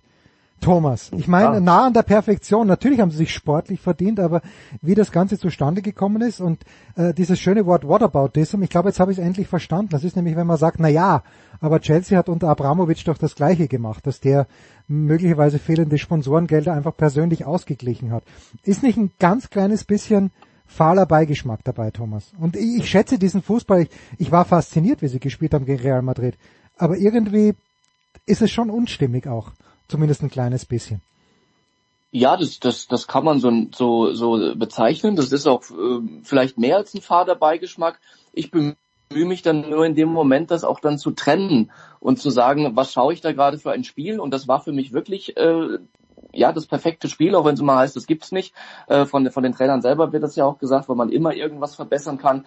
Aber das hier war äh, war wirklich ähm, zumindest äh, über weite Strecken ähm, war war für mich perfekter Fußball. Und dann kann ich ja weiß ich will ich auch in dem Moment gar nicht darüber nachdenken über das finanzielle. Wenn wir das tun äh, dann ist es eine ganz andere Ebene. Dann ist es natürlich äh, bedenklich ähm, was da alles dann äh, eben ähm, geschaffen wurde. Da sind wir aber dann nicht nur bei Manchester City, mhm. sondern äh, da können wir in allererster Linie mal über Newcastle reden, auch wenn da natürlich ähm, jetzt nicht die, bisher noch nicht die Summen bewegt wurden und noch nicht die Topstars sind wie äh, jetzt woanders. Äh, aber da ist natürlich auch ein äh, sehr trauriger Hintergrund des Investors. Dann können wir über Chelsea reden, äh, die alleine in, der, in, dieser Saison über eine halbe Milliarde ausgegeben haben und äh, ja nur die untere Hälfte der, der Tabelle anführen und nicht mehr die obere. Ähm, also sprich, äh, auch Paris hat die Champions League äh, noch nicht äh, gewonnen. Also von daher äh, was ich sagen will, viel Geld bedeutet noch nicht äh, sehr viel Erfolg automatisch. Die Erfahrung macht Man City ja selber in der Champions League bisher. Ähm, aber einfach äh, die, die Spielweise, darum, darum geht's mir, ähm, das zu betonen, das, das finde ich halt einzigartig, weil, weil da Spieler auf, auf Positionen während des Spiels sind, ähm, die man äh, so erstmal auf, auf die Idee äh, kommt man erstmal nicht, dass die dort spielen könnten überhaupt, zum Beispiel John Stones, ähm, war jahrelang auch in der englischen Nationalmannschaft, glaube ich, jetzt äh, keine schillernde Figur. Und äh, der ist auf einmal äh, mit maßgeblich dafür verantwortlich, defensiv wie offensiv, äh, dass dieses Spiel so funktioniert, wie es funktioniert. Ähm, und und äh, das meine ich, dass, dass diese Leistung einfach, finde ich, gewürdigt werden muss, äh, ohne dass ich dabei natürlich diesen finanziellen Hintergrund äh, ausblende oder vergessen würde. Aber wenn ich nur rein über das Fußballerische spreche, dann finde ich es halt einfach sch schön, denen zuzusehen. Ästhetisch schön, schönen Fußball. Und ähm, alles andere, was das Finanzielle angeht, da laufen ja bekanntlich gerade die Untersuchungen. Hm. Ähm, die Premier League hat da äh, über 100 Verstöße äh, festgestellt in, im, Finanziell, im, im Financial Fair Play, in der, was die Liga angeht. Das wird jetzt untersucht. Äh, wann es entschieden wird, weiß ich nicht. Wie es entschieden wird, weiß ich nicht. Ähm, da wird schon dann bei über 100 äh, Vergehen, die da angeblich festgestellt wurden, wird auch was dran sein.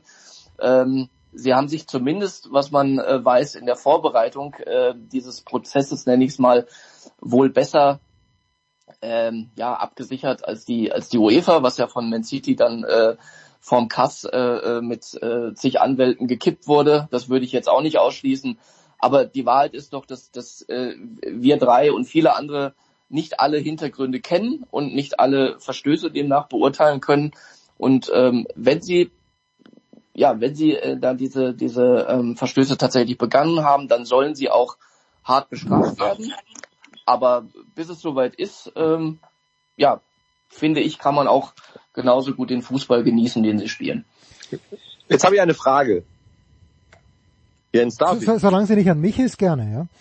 Doch, sie ist an dich. Ja, bitte. bitte. Also wir haben jetzt quasi erstmals seit, also gefühlt Menschengedenken wieder eine spannende Meisterentscheidung in der Bundesliga. Ja. Und wir sind im wichtigsten Sportpodcast, ich würde sagen europaweit. Ja. Und wir, wir tauchen ein in das Finanzgebaren der Premier League. Drei Tage vor diesem Meister äh, äh, Endspurt am letzten Spieltag in Deutschland. Und, und du hast es noch nicht thematisiert, Jens. Ich, ich bin verwirrt.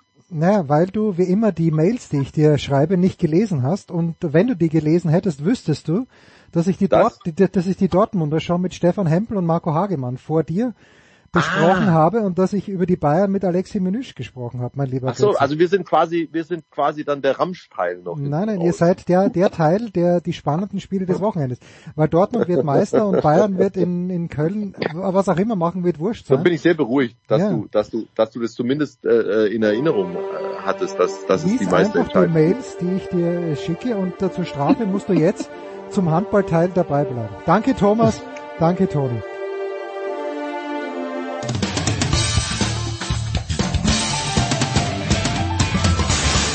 Ja, mein Name ist Achim Bayerlos. Sie hören Sportradio 360. Big Show 611, er ist dabei geblieben, Markus Götz, denn Götze ist ein Mann, der auf vielen Hochzeiten tanzt und nirgendwo tanzt er schöner als äh, in den Handballarenen Deutschlands. Äh, in Köln am 17. Juni, am Samstag, geht es für den SC Magdeburg gegen den FC Barcelona scheiß los, Götzi. Äh, ich meine, richtig, richtig geiles Los hätte es nicht geben können. Aber ich frage mich, was ist besser, ja, Barcelona im Halbfinale zu kriegen oder zuerst PSG zu schlagen, was schon mal nach den Vorstellungen von PSG gegen Kiel nicht wahnsinnig wahrscheinlich ist. Äh, oder Kielce, äh, ja, die, man muss sie nehmen, wie sie ist, die Auslosung. Aber wie ist sie denn für die Magdeburger? Um in deinem Jargon zu bleiben, es gab ja nur drei Scheißlose. Ja, genau, und das war das Beschissenste. und, und das war tatsächlich das Beschissenste, ja. Jetzt, jetzt versuchen wir wieder zu einer moderaten Sprache bitte, zu finden, ja. schlage ich vor. Ähm, war tatsächlich auch mein erster Gedanke. Ähm, überhaupt keine Frage. Wenn du den Pott gewinnen willst, wirst du vermutlich Barcelona so oder so schlagen müssen, ja, im Halbfinale oder im Finale. Jetzt ist es halt das Halbfinale geworden, aber ich hätte mir, hätte mir auch äh, für den SC Magdeburg, für den deutschen Teilnehmer äh, mir wäre PSG und Kielce ein bisschen lieber gewesen. Aber auch das übrigens, äh, wie du schon richtig herausgearbeitet hast, wären keine Freilose gewesen fürs Finale. Wo kann man? Ich habe Preciously wenig gesehen, aber nur wenn ich den Torwart sehe von Barcelona, dessen Namen ich immer vergesse, den spanischen Nationaltorwart. Pérez de Vargas. Ja, also der immer gegen deutsche Mannschaften, sei es gegen die Nationalmannschaft, sei es gegen THW Kiel oder gegen wen auch immer, da, da, da denkst du dir, da geht keine Kugel rein äh, hat Barcelona oder hat andersrum, hat denn Magdeburg Waffen, mit denen sie Barcelona lästig werden können? Der SC Magdeburg hat in voller Mannstärke Waffen, um wieder in deinem äh, Jargon zu bleiben, um, um jede Mannschaft zu nerven. Ja, auf jeden Fall. Aber jetzt ist natürlich schon die große Frage, wer in welcher Fitness da spielen kann beim Final Four. Jetzt sind zuletzt ja einige Langzeitverletzte zurückgekommen. Magnus Haugstrup hat plötzlich wieder gespielt, früher als alle dachten. Oskar Bergendahl hat wieder gespielt. Ähm, aber Gisli Christiansson und Oma Ingi Magnusson sind halt immer noch raus. Mhm. Ähm, also wären sie komplett beisammen, würde ich sagen, richtig gute Chance Magdeburg, jeden zu ärgern. Und übrigens, weißt du, wie oft haben wir das auch erlebt beim, beim Champions League Final Four, dass, dass Mannschaften aus, aus der Underdog-Rolle dann am Ende den Titel gewonnen haben. Also, weißt, also meiner Meinung nach können sie da sehr anders als beim Pokal, also beim DHB-Pokal Final Four in Köln, als sie schon äh, eine gewisse Favoritenbürde zu tragen hatten, die Magdeburger, ähm, können sie völlig entspannt zu diesem Champions League Final vorfahren. Und das ist eine gute Ausgangssituation. Und deswegen, also wir haben verrückte Sachen da äh, erlebt in Köln. Favorit ist der SCM sicher nicht, aber auch nicht chancenlos, auf keinen Fall. Weil man sagt ja immer, dass Basketball ein Spiel der Läufe ist, aber ich finde schon auch beim Handball, dass manchmal, dass du einfach dann in den 7-0, 6-0 Lauf kommst. Erinnere ich dann vor ein paar hm, Wochen hat doch, äh, haben die Füchse in Stuttgart, glaube ich, 9-2 geführt oder so ähnlich oder 9-4, jedenfalls so, dass Kretsche ganz entspannt sich zurückgelehnt hat in der Sky-Konferenz und eine halbe Stunde später war er überhaupt nicht mehr entspannt, weil eben plötzlich die Stuttgarter so einen Lauf bekommen haben. Also ich, ich, ich weiß natürlich nicht. können Ja, bitte. ja natürlich können können äh, in so einem Handballspiel ganz strange Dynamiken entstehen, aber in, in der Mehrzahl setzt sich natürlich die bessere Mannschaft durch. Ja? Das ist ja äh, sinnig. Ja. Und der FC Barcelona hat schon eine, eine ziemlich gute Truppe da beisammen und die anderen beiden sind natürlich auch absolut top. Nochmal. Trotzdem, Magdeburg steht da nicht zufällig. Die sind Zweiter in der Gruppenphase gewesen in ihrer Gruppe, durften damit das Achtelfinale überspringen, haben jetzt im Viertelfinale ein verhältnismäßig gutes losgekriegt mit, mit Plotzk oder Plotzk. Weiß nicht, wie man es richtig Da, ausspricht. spricht, da spricht nur Uwe richtig aus. Ich habe es ich hab's auch schon versucht. Ich weiß, ich habe mich nicht erinnert, also, kann mich nicht erinnern, was er gesagt hat. So, so sehe ich den Uwe schätze.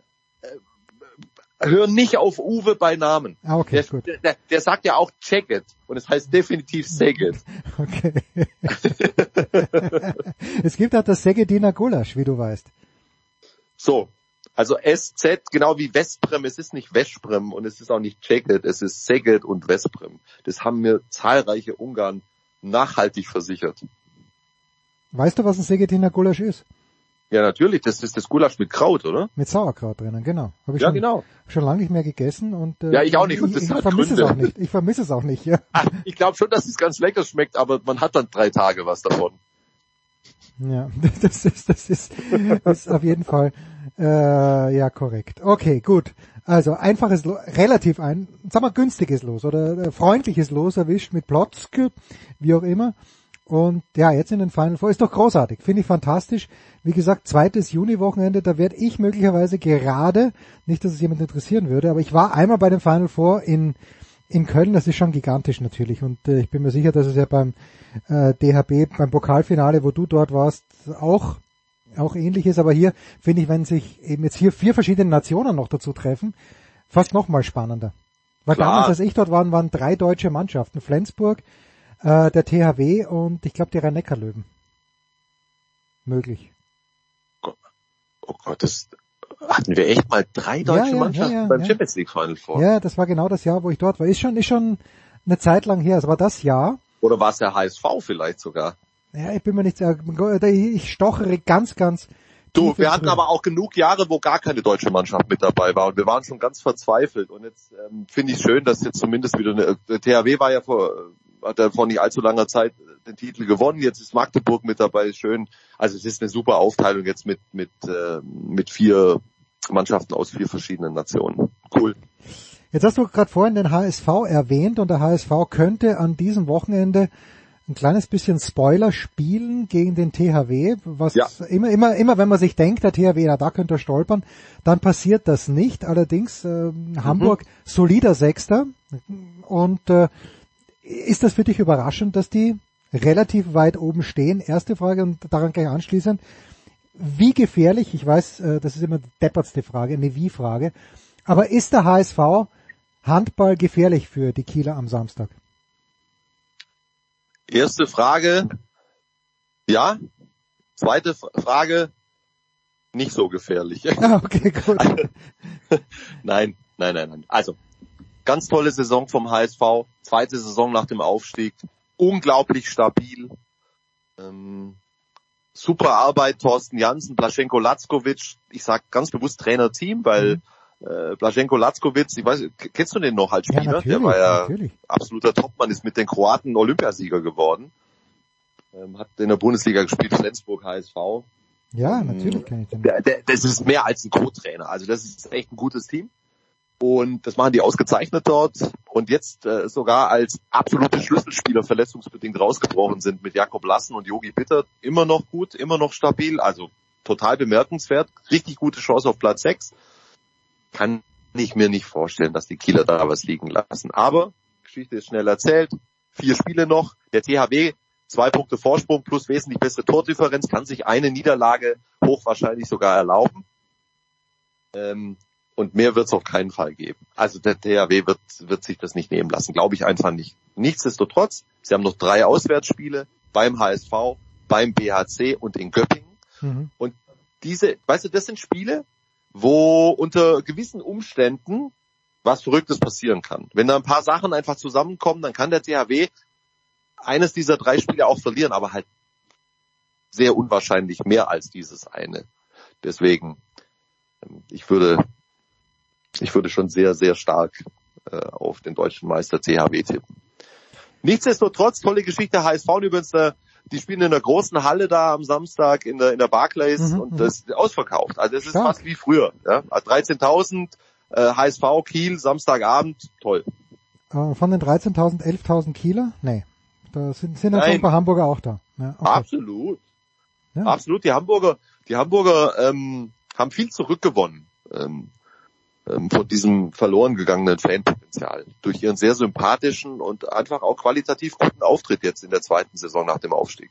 Schön, schön. 20.30 Uhr übrigens, wenn ich das richtig sehe. Ich werde mal schauen, ob mein, ob mein Sky in Frankreich auch funktioniert. Dann würde ich da rein. Ja, und dann ist ja dann ist ja dann ist ja am Wochenende noch EHF European League Final Four mit auch zwei deutschen Teilnehmern mit bisschen weiter nördlich. Die Spiele sind die sind zuerst, also ist das also Nachmittag ist äh, also Göppingen und Berlin sind ja beim Mhm, Final mhm. Four. Okay. Äh, Berlin spielt gegen Montpellier und Göppingen gegen Granollers und und dann am Abend ist dieses ist dieses äh, HSV Kiel Spiel. Hoffen wir natürlich, dass es einen deutschen Titelträger gibt. Das sind Flensburg. Die haben die schön verkalkuliert. ja, das fand ich dann auch lustig, wo ich es dann gelesen habe. Da fliegen sie, fliegen sie einfach mal ganz elegant raus. Äh, gegen, äh, naja. So, jetzt pass auf, aber was wir schon wissen, Götzi, und äh, das habe ich die letzten Jahre immer wieder festgestellt, du hast einen gewissen Softspot für die Handballer aus Balingen. Und Jawohl. äh, die haben es wieder geschafft aufzusteigen, führen mit neun Punkten Vorsprung in Liga 2 und es sind noch äh, drei Spiele zu spielen. Also jedenfalls, sie sind aufgestiegen. Ähm, wird sich irgendetwas geändert haben oder heißt es für die Balinger auch im kommenden Jahr wieder von Spieltag 1 an im Grunde genommen, es geht nur ums Überleben? Um sportlich Überleben natürlich. Wir wollen nicht Ich so will gar nicht so sein. weit gucken. Ich will, ich will es würdigen. Ja. Wenn du, wenn du den direkten Wiederaufstieg schaffst, dann ist es auch im Handball eine tolle Leistung, eine wirklich tolle Leistung. Ähm, das ist echt, das ist ein Kultclub, der HBW Balingen-Wallstätten. Dieses, äh, Warum? dieses? Underdog-Image. Warum? Ah, okay, gut, ja. totales Underdog-Image, Kleinstadt, äh, da ähm, am Rande der Schwäbischen Alb. Äh, ganz besonderes Ambiente, muss, muss, muss unbedingt mal hin. Du musst, geh mal rein in die Halle, da ist echt was los. Das ist was Besonderes. Und ich meine, die haben sich, die haben sich damals, ich glaube 2005 ist Baling erstmals in die Bundesliga aufgestiegen. Das war eine absolute Sensation damals. Und die haben sich, jetzt lass mich bloß keinen Blödsinn erzählen, ich glaube zwölf Jahre am Stück in der ersten Liga gehalten. Wahnsinn! Ja, ist Wahnsinn. Ja, ist ja Wahnsinn. wirklich, Wahnsinn. Und ähm, ja, da, da ist schon schon eine gewisse Sympathie entstanden, weil ich natürlich auch die, die, die handelnden Personen dort sehr gut und schon sehr lange kenne und dann äh, weißt du ja, dass ich auch Teil des, des, des schwäbischen Volksstammes bin. Also äh, offenbar gibt's da dann auch noch eine gewisse Blutsverwandtschaft. Nee, ich freue mich. Ich freue mich, dass sie zurück sind, total verdient. Und ich glaube übrigens, die Mannschaft steht schon fast, fast komplett für die kommende Saison, Mhm.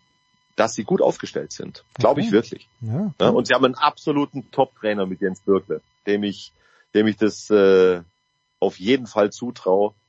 Ey, aber macht keinen Sinn, so weit nach vorne zu gucken, weißt du? Also ja, dann lass, lass sie uns feiern. Machen wir wenn doch. sich da zwei, drei Schlüsselspieler verletzen, reden wir wieder von einer ganz anderen Sache. Aber äh, die haben jetzt eine, eine, eine, eine, eine gute Mannschaft zusammen, auch für die kommende Saison und einen guten Stamm, eine gute Basis und ähm, total schön, die Geschichte.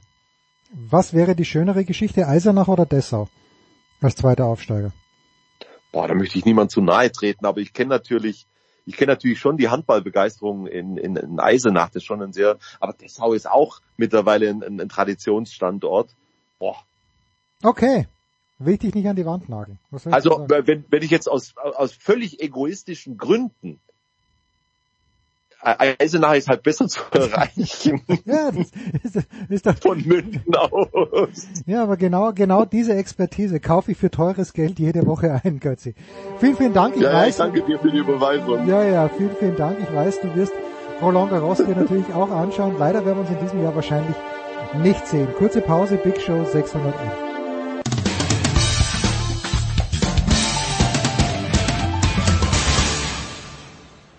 Ja, hier ist Heiner Brand und Sie hören Sportradio 360.de. Weiter geht's in der Big Show 611 mit dem Motorsport. Es wird wieder gefahren. In dieser Woche es wird gefahren in Monte Carlo und dort vor Ort ist schon von der Süddeutschen Zeitung Anna Dreher. Grüß dich, Anna. Hallo zusammen. Dann äh, auf dem Weg im Geiste zumindest nach Monte Carlo ist zum einen Stefan Ehlen in Landshut. Servus Stefan. Servus. Und Stefan der Voice Heinrich ist selbstverständlich auch mit am Start. Grüß dich, der Voice. Ich grüße euch äh, aus dem Monte Carlo von Deutschland, Tübingen am Neckar. das ist wahr, ja. Ja, wir wollen ja nicht zu sehr atmosphärisch werden, sondern natürlich dann auch inhaltlich äh, ganz, ganz tief gehen. Aber Anna, du hast mir gerade vorhin gesagt, du bist heute angekommen. Hast du schon ein bisschen ein Feel bekommen? Warst du schon in der Stadt überhaupt? Ähm, geht schon rund, mehr oder minder? Ich bin nur mit dem Zug durchgefahren. Ich habe äh, ich hab an der Strecke noch nichts gesehen, aber es waren schon sehr viele äh, Fans unterwegs, zumindest als ich unterwegs war, mit äh, Red Bull-Shirts vor allem. Also gut los ist was, aber da mischen sich ja auch immer die in Anführungszeichen normalen Urlauber äh, drunter, weil es hier an der an der Küste ja auch sehr schön ist, um Urlaub zu machen. Ja, übrigens an der Bahnstation in Monte Carlo, das habe ich auch festgestellt vor ein paar Wochen, da sieht man, wo die Kohle zu Hause ist, weil die ist wirklich so sauer, man kann vom Boden essen. Gut, wir kommen gleich zum Rennen, aber Stefan Ehlen, vielleicht eine Zwischenfrage von mir. Wie groß ist das Thema, dass sich äh, Mercedes und Aston Martin trennen und dass Aston Martin jetzt zu Honda geht, wenn ich es richtig verstanden habe? Ist das ein Riesenthema oder äh, ja, nimmt man einfach so mit so nebenbei? Nee, nee, das ist schon ein Riesenthema. Also vor allem unterstreicht es nochmal die Ansprüche, die da Lawrence Stroll mit seinem Team hat, mit Aston Martin, weil er im Prinzip sagt, durch diesen Wechsel auch, er will Werksteam sein, also Honda exklusiv haben, damit eine ganz andere Ausgangsposition. Und er will damit im Prinzip auch zum Ausdruck bringen, hey, wenn ich weiterhin Mercedes-Kunde bin, dann muss ich immer mit irgendwas arbeiten, was andere designen und ich muss mein Produkt drauf abstimmen. Sprich, der kriegt einfach den Antrieb und das Getriebe serviert und damit muss er halt dann gucken, wie er sein Auto baut. Und wenn er aber dann Werksstatus hat, dann baut Honda genau den Motor so, wie er ihn haben will in seinem Fahrzeug. Und das ist ein immenser Vorteil. Und als Kunde besser zu sein als das Werksteam, also mit Aston Martin Mercedes besser zu sein als das Mercedes Werksteam aktuell, da rechnet er sich offenbar keine guten Chancen ein. Ich glaube, das ist zum Scheitern verurteilt. Aber er hat offensichtlich langfristig das Formel 1 Projekt im Blick und will das zum Erfolg führen. Hat ja jetzt auch gesehen, die Honda-Motoren bei Red Bull, die funktionieren ganz ordentlich. Also so verkehrt kann das im Prinzip nicht sein, dieses Paket. Und deswegen sagt er sich ganz klar, also wenn ich um die WM fahren will als Aston Martin, dann brauche ich Werkstatus und mit Honda ist das jetzt möglich. So, der Voice, da gibt's jetzt zwei Fragen von mir. Erstens, die eine hat Stefan minder eh schon beantwortet. Das Engagement von Lance Stroll scheint wirklich, pardon, scheint wirklich länger als die Karriere seines Sohnes zu dauern wollen. Und das zweite ist, es gab ja mal eine Ansage von Fernando Alonso, der bei seinem letzten Engagement bei Honda nicht richtig happy war mit dem Motor und irgendwas von GP2 Motor glaube ich, gesagt hat. Werden die Wogen sich glätten, während sich hoffentlich mein Frosch im Hals glättet? Äh, ich hoffe, der Kermit geht bald weg. In der Tat äh, glaube ich, dass äh, das kein Thema sein soll, ob da irgendwie eine Verstimmung mal war. Das ist Vergangenheit. Ähm, dazu ist momentan äh, der Alonso in einer auch zu guten Verfassung. Es wird die Frage sein, und dieser ganze Deal, von dem wir gerade sprechen, also Aston Martin Werksteam von Honda, gilt ab 2026. Hm. Und wir kommen zwar jetzt gerade mit der Formel 1, nachdem Imola aufgrund der Flutkatastrophe nicht stattgefunden hat, aus dem Rentnerparadies Miami, wo tatsächlich die erfahrenen Fahrer ähm, tatsächlich gezeigt haben, was sie noch drauf haben. Und das Erstaunliche ist tatsächlich diese konstante, sehr guten Leistung von Fernando Alonso. Zeigt auch tatsächlich, wie viel sie auf der Chassis-Seite bereits Fortschritte gemacht haben, mit Input auch von Sebastian Vettel. Aber klar ist, ob der Alonso 2026 noch fahren wird, ja, da steht auf einem völlig anderen Blatt. Das ist also im Grunde jetzt tatsächlich die langfristige Zukunft. Aber ich finde auch, Lawrence Stroll redet nicht nur, er macht auch. Und wir wissen, dass da auch schon eine sehr kostspielige, teure Fabrik mit neuem Windkanal, mit neuen Motorenprüfständen und, und, und, und alles angedacht ist und im Entstehen ist.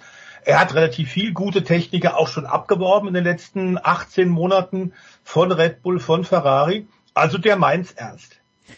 Ja, aber schauen wir auf dieses Wochenende, Anna. Woraus denkst du bezieht, wird dieses Rennen die meiste Spannung beziehen? Wir haben ja gerade in Miami gesehen, wo Max Verstappen das Qualifying ja, im Nachhinein betrachtet, absichtlich verbaselt hat, hat er natürlich nicht, hätte sich sparen können, wo er aber dann dennoch sehr souverän gewonnen hat. Wo denkst du, werden wir Spannungsmomente herbekommen? Ja, in Monaco ist ja immer noch äh, der noch größere Fokus auf den Samstag, weil es jetzt zwar in den vergangenen Jahren schon immer sehr ereignisreiche Rennen gab, aber ähm, die Strecke an sich jetzt nicht so diejenige ist, ähm, wo, wo man leicht überholen kann. Insofern hat immer in Monaco der Samstag ähm, eine besonders große Bedeutung. Es ist besonders wichtig, dass man gutes äh, Qualifying abliefert. Ähm, es waren ja bei den vergangenen Rennen, konnte man eigentlich immer davon ausgehen, dass äh, ein Red Bull gewinnt, weil die einfach so überragend sind äh, in dieser Saison. Aber jetzt ist es ja äh, eine Strecke, wo du weniger komplett vom Speed profitierst, sondern ähm, eine kurvenreiche Strecke, die zwar auch schnelle Passagen hat, aber eben auch ähm, langsame, die eng ist und so weiter. Und insofern wird Red Bull zwar nach wie vor stark sein, ganz klar, aber ähm, ich glaube, es bietet sich hier in Monaco jetzt auch eine Chance, ähm, vielleicht sogar für Ferrari ähm, oder vielleicht, wir haben gerade schon über den, den sehr starken Alonso in dieser Saison gesprochen, der hier, wenn ich es richtig im Kopf habe, in Monaco auch schon zweimal gewinnen konnte und natürlich äh, extrem von seiner Erfahrung profitiert und ein Auto ähm, jetzt auch hat, was nicht ganz so schlecht ist. Also ich, ich könnte mir vorstellen, dass das Podium an diesem Wochenende ähm, drei verschiedene Farben hat und ähm, ja, welcher dann ganz oben steht, hängt wie gesagt vom Qualifying ab. Stefan Ehlen, Stichwort Qualifying. Ist der Eindruck vielleicht ein bisschen richtig? Wir haben ja auch über die Starts von Max Verstappen gesprochen, der einfach um die Überlegenheit seines Autos weiß, dass er im Qualifying und beim Start vielleicht nicht alles riskiert. Muss er jetzt, nach dem, was Anna gesagt hat und nach dem, was wir halt natürlich auch sehen, dass das Überholen in Monte Carlo schwieriger ist als vielleicht auf anderen Strecken oder ganz sicher als auf anderen Strecken, muss Max Verstappen jetzt bei diesem Qualifying mehr riskieren, als er eigentlich in seinem Masterplan vorgesehen hat? Hm, ich glaube tatsächlich, dass Max Verstappen in diesem Jahr eher konservativ unterwegs ist. Mhm. Also da hat ein paar Mal was beim Start oder bei den Restarts nicht so richtig funktioniert. Aber er legt jetzt auch nicht unmittelbar drauf an. Der weiß genau, er spielt das Long Game, es geht um den WM-Titel. Glänzen kann er dann noch, wenn er den vorzeitig angetütet hat irgendwann mal. Und es gibt andere, die können jetzt hier richtig auf die Tube drücken und werden sicherlich viel Risiko gehen. Das haben wir in der Vergangenheit auch schon gesehen von Charles Leclerc. Der hat das Fahrzeug dann öfter auch mal in die Leitplanke reingehauen, im Qualifying zum Beispiel. Und ich gehe felsenfest davon aus, dass der alles probieren wird, um wieder auf die Pole zu fahren und vielleicht dieses Rennen zu gewinnen. Weil wenn man ganz ehrlich ist und nüchtern betrachtet, ist die Situation einfach die, Max Verstappen und Red Bull, die sind halt auf Sieg gepolt und Ferrari und Mercedes und Aston Martin, die haben vielleicht, vielleicht eine Außenseiterchance. Und wenn es klappen könnte, dann mal auf so einer Bahn wie in Monaco. Es ist jetzt nicht so, dass die Pole Position die halbe Miete ist. Das war früher mal so. Tatsächlich ist die Pole Position in Barcelona mehr wert. Hm. Klingt komisch, ist aber Ja. so, rein prozentual von der Statistik her. Aber trotzdem, wenn du vorne stehst und du hast gerade den Start angesprochen, ähm, naja, wenn du da die erste Salve schon mal abwehrst und als erster aus der ersten Kurve rauskommst, dann ein sauberes Rennen fährst, dann kann nicht mehr allzu viel dir in die Parade fahren sozusagen. Also ja, es ist wie immer der Kompromiss in Monaco. Also du kannst natürlich auf deinen Rennspeed bauen, aber wenn du zum Beispiel als Dritter irgendwo festhängst und der, der Erste fährt halt den Zweiten weg, dann gewinnst du auch nichts. Also du musst im Prinzip in die erste Startreihe und das braucht ein gewisses Risiko. Also Max Verstappen kann jetzt nicht einfach nur im Schongang rumfahren.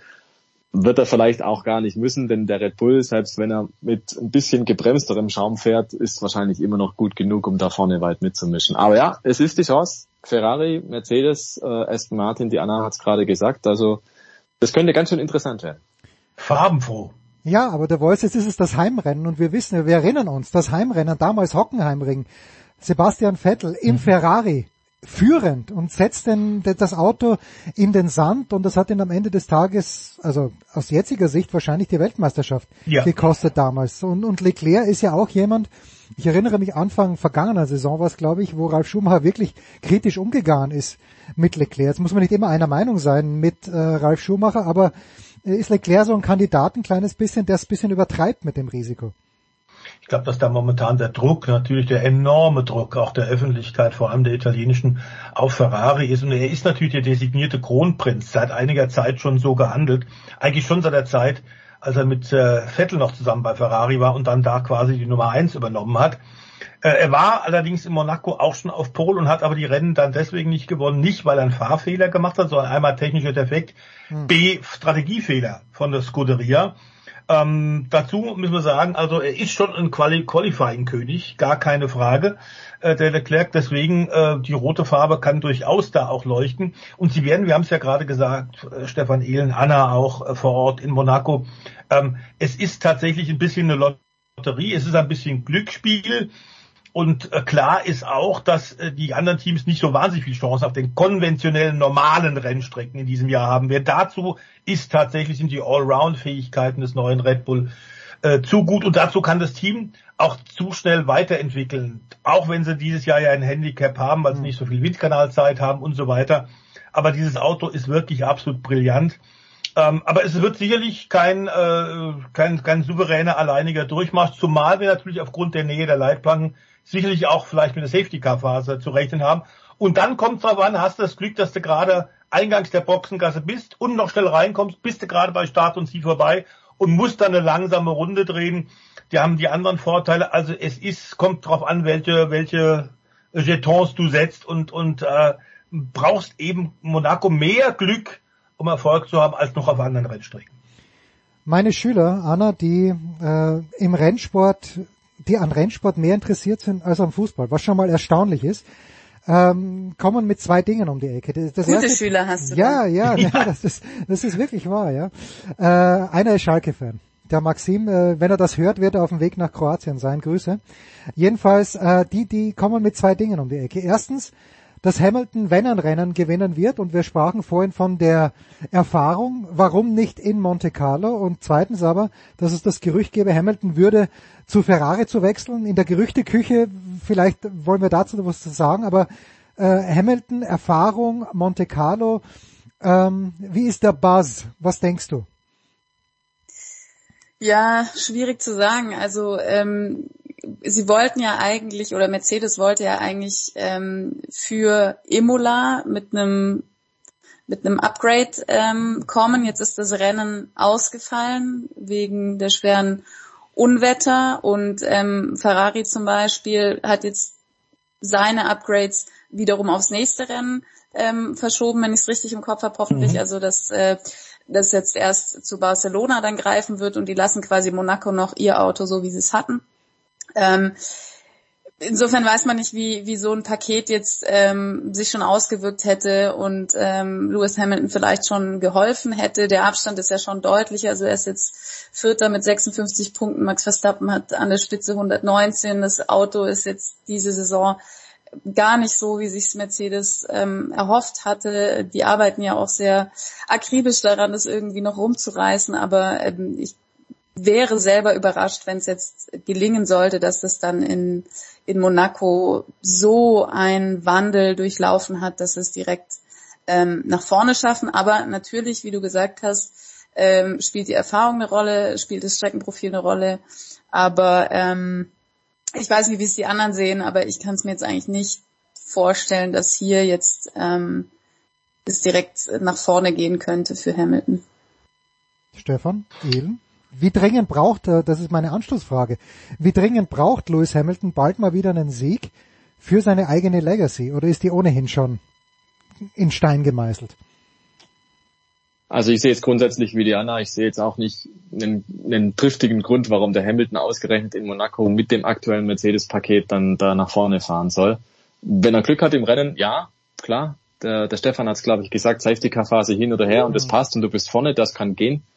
Aber ansonsten, ich glaube, der Hamilton weiß genau, was er kann. Der ist gerade ein bisschen so in der Defensive unterwegs und wir wissen, wenn, wenn, wenn das Auto nicht so spitze ist und er nicht sich wohlfühlt im Auto, dann ist es nach außen hin so, dass man den Eindruck hat, dass seine Motivation vielleicht nicht ganz bis in die Haarspitzen nach oben reicht, sondern dass er vielleicht eher ja halt mitfährt, ne? Und das macht, was halt nötig ist im Auto. Und das kann man ihm, glaube ich, schon attestieren. Über die Jahre war das immer so, wenn es ein bisschen geschwankt hat mit der Fahrzeugleistung, dass es dann nicht so weit her ist mit seinem Elan. Ähm, grundsätzlich glaube ich aber seine Legacy, die ist in Stein gemeißelt, da ist alles klar. Aber der, der, will natürlich den achten Titel. Und der achte Titel, der wird nur möglich sein, wenn er wieder Rennen gewinnt. Dementsprechend wird er alsbald drauf drängen und hoffen, dass dieses Auto mal wieder Siege hergibt. Aber ich glaube, da sind wir diese Woche noch ein bisschen zu früh dran. Vielleicht im weiteren Verlauf der Saison, aber auch das ist unklar. Ja, der Voice dann ein Wort vielleicht noch. Wir haben ja äh, über Alpha Tauri auch die letzten Wochen gesprochen. Wie geht's mit diesem Team weiter? Also klar ist jetzt, dass es nicht verkaufen werden. Äh, mit dem Tod von äh, Mateschitz war auch klar, es wird sicherlich, der Wind wird sich ein bisschen drehen, es werden Dinge verändert werden, so ist es ja auch. Aber klar ist, dass es eine ausführliche äh, Überlegung gab und eine Bilanz. Und äh, Dr. Helmut Marko hat deutlich gesagt, also jetzt ist alles klar, wir haben überlegt, es wird sehr viel mehr Zusammenarbeit geben zwischen Alpha Tauri und ähm, Red Bull, zumindest so, dass tatsächlich die Regeln eingehalten werden. Ähm, klar ist auch, dass der Firmensitz aus Faenza momentan ja deutlich unter Wasser und eben auch eine der Gegenden, bei dem es da diese Wasserkatastrophe tatsächlich gab. Ähm, da wird ein Teil des Teams immer noch bleiben. Es werden aber mehr sicherlich Mitarbeiter dann nach England gehen, um dort in der Nähe von Red Bull zu sein. Mhm. Die Aerodynamik zum Beispiel komplett ist ja schon in England. Äh, aber klar ist, das Team wird im Besitz von Red Bull weiter bleiben. Ob das weiter Alpha Tauri heißt, ähm, die Modemarke, die man damit promoten wolle, scheint ja momentan nicht so toll zu funktionieren. Ich habe gehört, Jens, auch in Wien ist der Laden schon geschlossen worden äh, weil es ist nicht richtig verkauft, die Klamotten. Ähm, das ist eine andere Frage, das ist eine Marketingfrage. Aber klar ist, das Team wird es weitergeben und es wird nicht verkauft. Ich habe ehrlicherweise zwei Jahre gebraucht, um herauszufinden, was Alpha Tauri überhaupt ist. Also das Marketing bei mir hat es nicht angeschlagen, aber vielleicht bin ich auch nicht die Zielgruppe.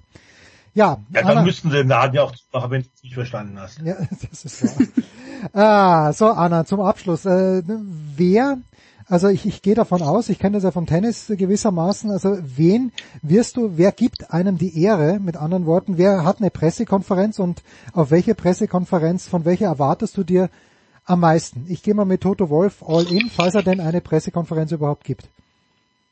Ja, Pressekonferenzen, das ist ja äh, das Schöne bei der Formel 1, die werden ja recht ähm, großzügig, sage ich jetzt mal, gegeben. Also da kann man sich eigentlich bei jedem Team äh, zu jedem Fahrer und äh, Teamchef setzen. Äh, es gibt manchmal Überschneidungen, da hat man dann das Luxusproblem, hm. sich entscheiden zu müssen, wohin man geht.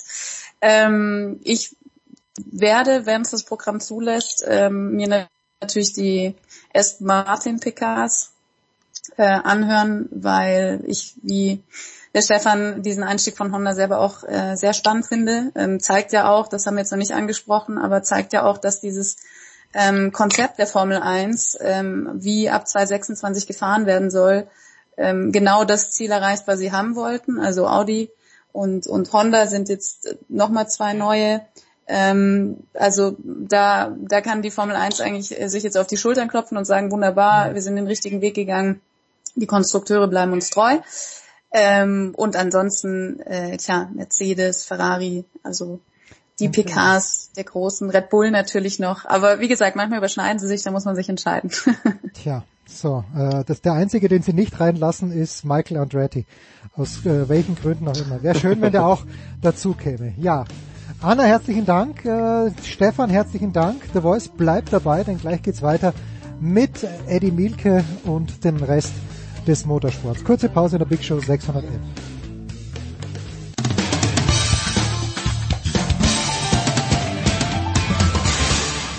Hallo, hier ist Gerhard Samov von Schalke 04 und ihr hört Sportradio 360. Herrschaften, weiter geht's also in der Big Show 611 mit dem Motorsportler. Der ist dazugekommen. Eddie Milke. Hi Eddie. Schönen guten Tag. Eddie, ich ja, und die Stimme klingt so Noah Eddie. Super. Ja, ja, ja, muss, muss so sein. Ja, das ist einfach geölt, frisch geölt. Eddie, ich habe gerade vorhin meine Schüler gelobt und erwähnt und äh, einer der Florian ist ein ganz großer Formel 1 Fan und hat er gesagt, Herr Huber, am letzten Wochenende, Sie glauben nicht, welch tollen Ersatz ich gefunden habe für das ausgefallene Rennen in Imola und er meinte natürlich die 24 Stunden am Nürburgring und dann sage ich, na pass auf Florian, ich brauche jetzt eine schlaue Frage für Eddie Milke, der das ja durchkommentiert hat. Aber Florian hat überlegt und hat dann gesagt, ja, fragen Sie ihn doch mal bitte, warum es so viele Schäden an den linken Hinterreifen gegeben hat. Ich habe keine Ahnung, ob das ja, der Fall war, aber Eddie, bitte. Also der Junge hat zugeguckt. Äh, das äh, war tatsächlich das Thema schlechthin. Äh, ja, und jetzt rätseln alle. Also in der Analyse sind äh, die Reifentechniker, das ist aber im 24-Stunden-Rennen so, dass wir verschiedene Reifenhersteller haben. Also wir haben nicht einen Einheitsreifenhersteller, sondern äh, eine ganze Menge Reifenhersteller. Und das ist eigentlich markenübergreifend aufgetaucht, dieses Phänomen.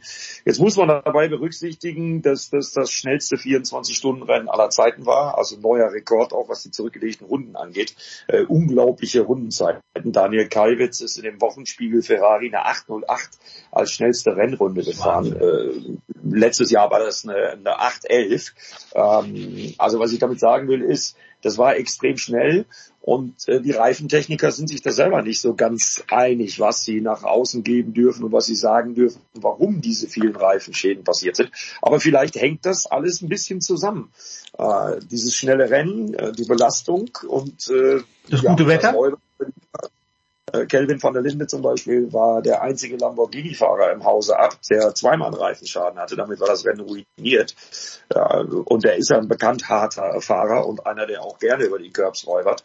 Äh, vielleicht lag es daran, aber es war schon extrem auffällig, weil sich einige Hersteller dadurch natürlich auch äh, komplett um ihre Siegchancen gebracht haben. Als prominentestes Beispiel können wir da den Grello, den Mantel Porsche mit Kevin Estre in dem Moment am Steuer äh, nennen, der kurz vorm Boxenstopp in der Hohenrheinschikane das Auto verloren hat, weil da schon äh, der linke Hinterradreifen platt war und dann war da nichts mehr zu machen und dann ist er eingeschlagen und dann war einer der großen Favoriten durch diesen Reifenschaden hinten links aus dem Rennen. Also die Häufung war auffällig, völlig richtig, aber das hat, glaube ich, letztendlich das Rennen nicht entschieden. So, bevor wir weiter zum Sportlichen kommen, The Voice, du hast mir ein, ich möchte sagen, verstörendes Bild geschickt vom äh, Saunaclub Wippermann. Ja, also es ist, dünkt mich, ein Spanferkel hier auf einem Grill zu sein, da bin ich mir nicht ganz sicher. Ja. Aber, aber sehr, sehr viel erwachsene Männer, vermutlich nur mit Bademantel begleitet. Ist das gang und gäbe oder ist das, äh, war das ein Novum in diesem Jahr? Nein, das ist natürlich, das gehört dazu. Das ist ein Motorsportfestival der Superlative, die größte Sportveranstaltung in Deutschland, die einen dann auch ein bisschen dazu bringt zu sagen, warum die ganzen großen Medien äh, dieses Rennen äh, tatsächlich quasi mehr oder weniger boykottieren. Wir erinnern uns, dass die öffentlich-rechtlichen über viele Jahrzehnte das Rennen übertragen haben.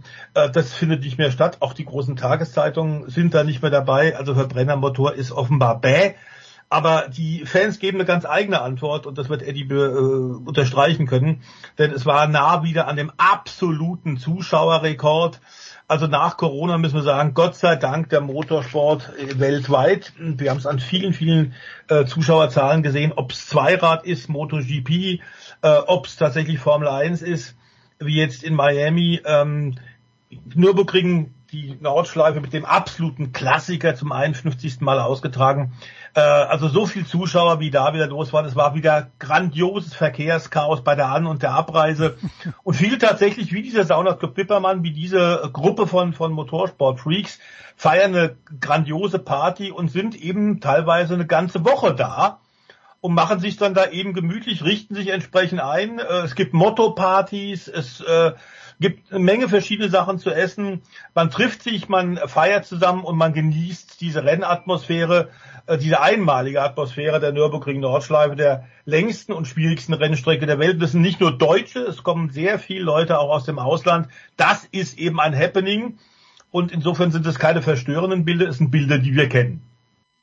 Ja. Äh, kann ich nur bestätigen. Also ich mache das jetzt seit über 20 Jahren als äh, Kommentator für unterschiedliche Auftraggeber und es war noch nie so voll nach meinem Empfinden. Also ich war ab Mittwoch schon da und da war am Mittwoch äh, schon so viel los äh, wie eigentlich in meinem Empfinden noch nie. Ich habe auch noch nie die Meldung durchgeben müssen, donnerstags abends schon beim Training, beim Kommentieren, dass die Campingplätze geschlossen worden sind wegen Überfüllung. Also auf jeden Fall die auf der Nordschleife, auf dem Grand Prix Kurs Campingplatz ein bisschen Platz. Äh, das hatte ich in den 20, über 20 Jahren noch nie.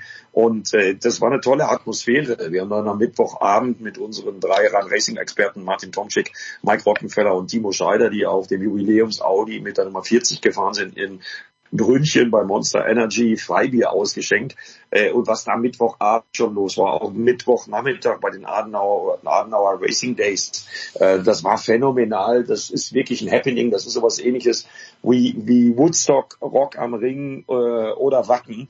Äh, mit diesen Musikfestivals kann man das, glaube ich, vergleichen. Das ist ein Happening. Und klar wird da viel Party gemacht. Klar sind da auch ein paar äh, verrückte Aufbauten unterwegs. Und klar wird auch das eine oder andere alkoholische Kaltgetränk zu sich genommen. Aber was ich am bemerkenswertesten fand, war, dass selbst äh, Nordschleifen Neulinge und da habe ich ein paar von getroffen oder mit ein paar von denen zu tun gehabt. Die waren alle geflasht, weil das einfach total freundlich, friedlich und wirklich äh, im besten Sinne äh, des Motorsports Werbung für diesen tollen Sport war. Das, das war grandios. Also ich habe auch, glaube ich, noch nie in meinem Leben so viel Selfies machen müssen oder Autogramme schreiben müssen. Aber das war alles immer freundlich und äh, auch wenn die Jungs schon einen im Tee hatten oder teilweise auch die Mädels, äh, war das wirklich phänomenal von der Stimmung und von daher ist es ja nochmal äh, doppelt bemerkenswert, dass äh, Klaus Abelen, Fricadelli Racing beim ersten Einsatz mit dem Ferrari äh, gewidmet natürlich äh, der leider verstorbenen Sabine Schmitz das Rennen gewonnen hat. Äh, also äh, das ist ja fast schon Kitsch, das ist ja fast schon Motorsportromantik. Aber es war herrlich, war eine tolle Woche. Die war zwar anstrengend für uns, aber das große Interesse, das was Stefan gerade beschrieben hat, stimmt. Die großen Printmedien meiden das Rennen, die öffentlich-rechtlichen Sender auch. Ähm, wir hatten aber dann äh, am Sonntagabend völlig geredet im Hotel, äh, wirklich nochmal ein Highlight, ein emotionales, als wir dann einfach uns mal die Zahlen von unserem offiziellen Stream angeguckt haben. Und da haben wir dann eine 2,4 Millionen Aufrufe äh, gelesen. Muss man sich mal vorstellen.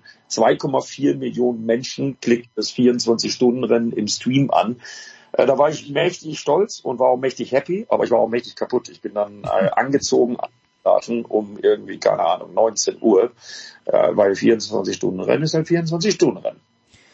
Ja, also äh, da muss ich jetzt schon die Anschlussfrage stellen, ist die Theorie wirklich die, der Voice, dass es nur deshalb boykottiert wird, weil eben dort Verbrenner fahren? Oder mhm. gab es da irgendwann vor fünf Jahren mal irgendeinen vom Veranstalter übers Kreuz gegangen mit dem ZDF, was weiß ich. Es muss ja nicht immer das ZDF sein.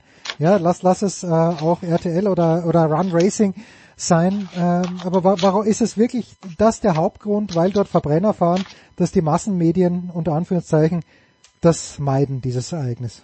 Ja, das ist politisch nicht mehr opportun.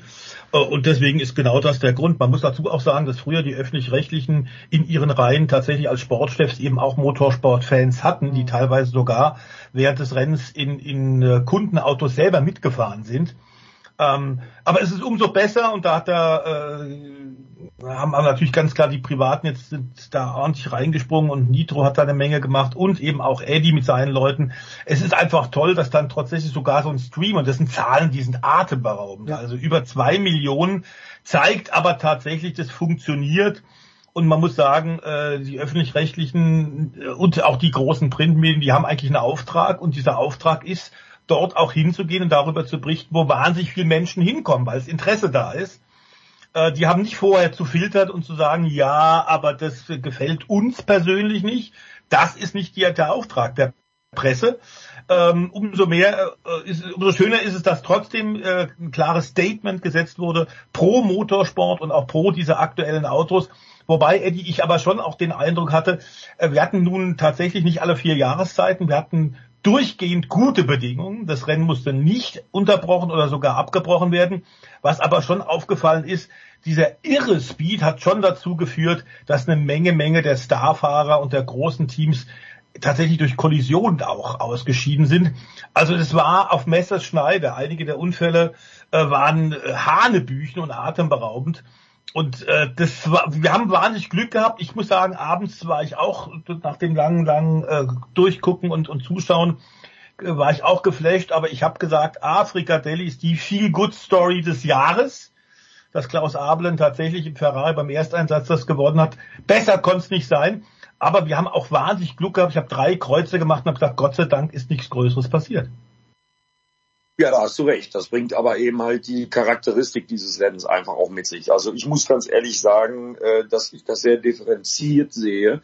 Äh, ich bin kein Freund des Einsatzes des Dacia Logan, der ja dann auch mit dem Porsche kollidiert ist, oder vielmehr der Porsche ist mit dem Dacia Logan äh, kollidiert. Ähm, dafür sind die Tempounterschiede einfach zu groß. Wenn man sich die Rundenzeiten anguckt, äh, ich habe die Rundenzeit von Daniel Kalwitz genannt, die 808, äh, die er da im Rennen in den frühen Morgenstunden gefahren ist. Äh, du hast recht, was das Wetter angeht.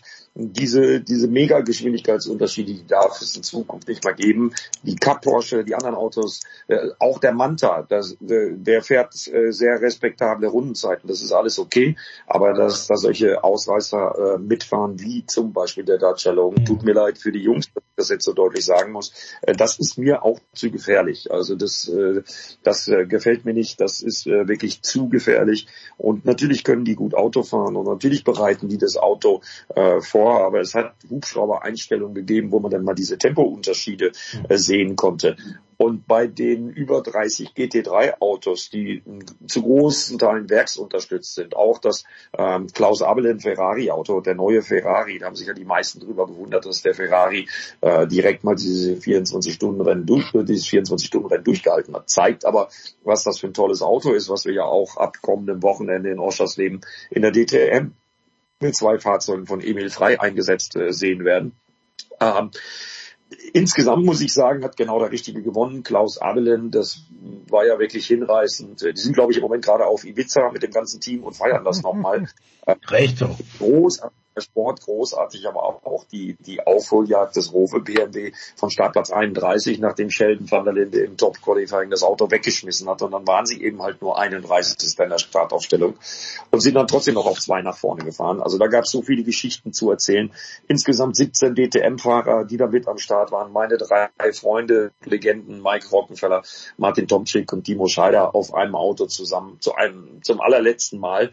Und äh, das Interesse der Medien, es ändert sich so ein bisschen, äh, Stefan, äh, denn mein Sender war äh, sehr stark vertreten. Also zum einen haben wir unseren offiziellen Stream, für den ich ja mit meinen sehr, sehr geliebten Kollegen äh, zusammengearbeitet habe, durchgesteckt auf ran.de. Das ist schon mal ein klares Signal, dass Interesse da ist von meiner Sendergruppe. Und wir haben auf Instagram unglaublich viel gemacht, kann ich nur empfehlen. Ran doppelter Unterstrich Racing Instagram. Da haben wir noch mal ein bisschen zu gucken. Da waren wirklich tolle Geschichten, tolle Stories bei. Das hat äh, irre viel Spaß gemacht.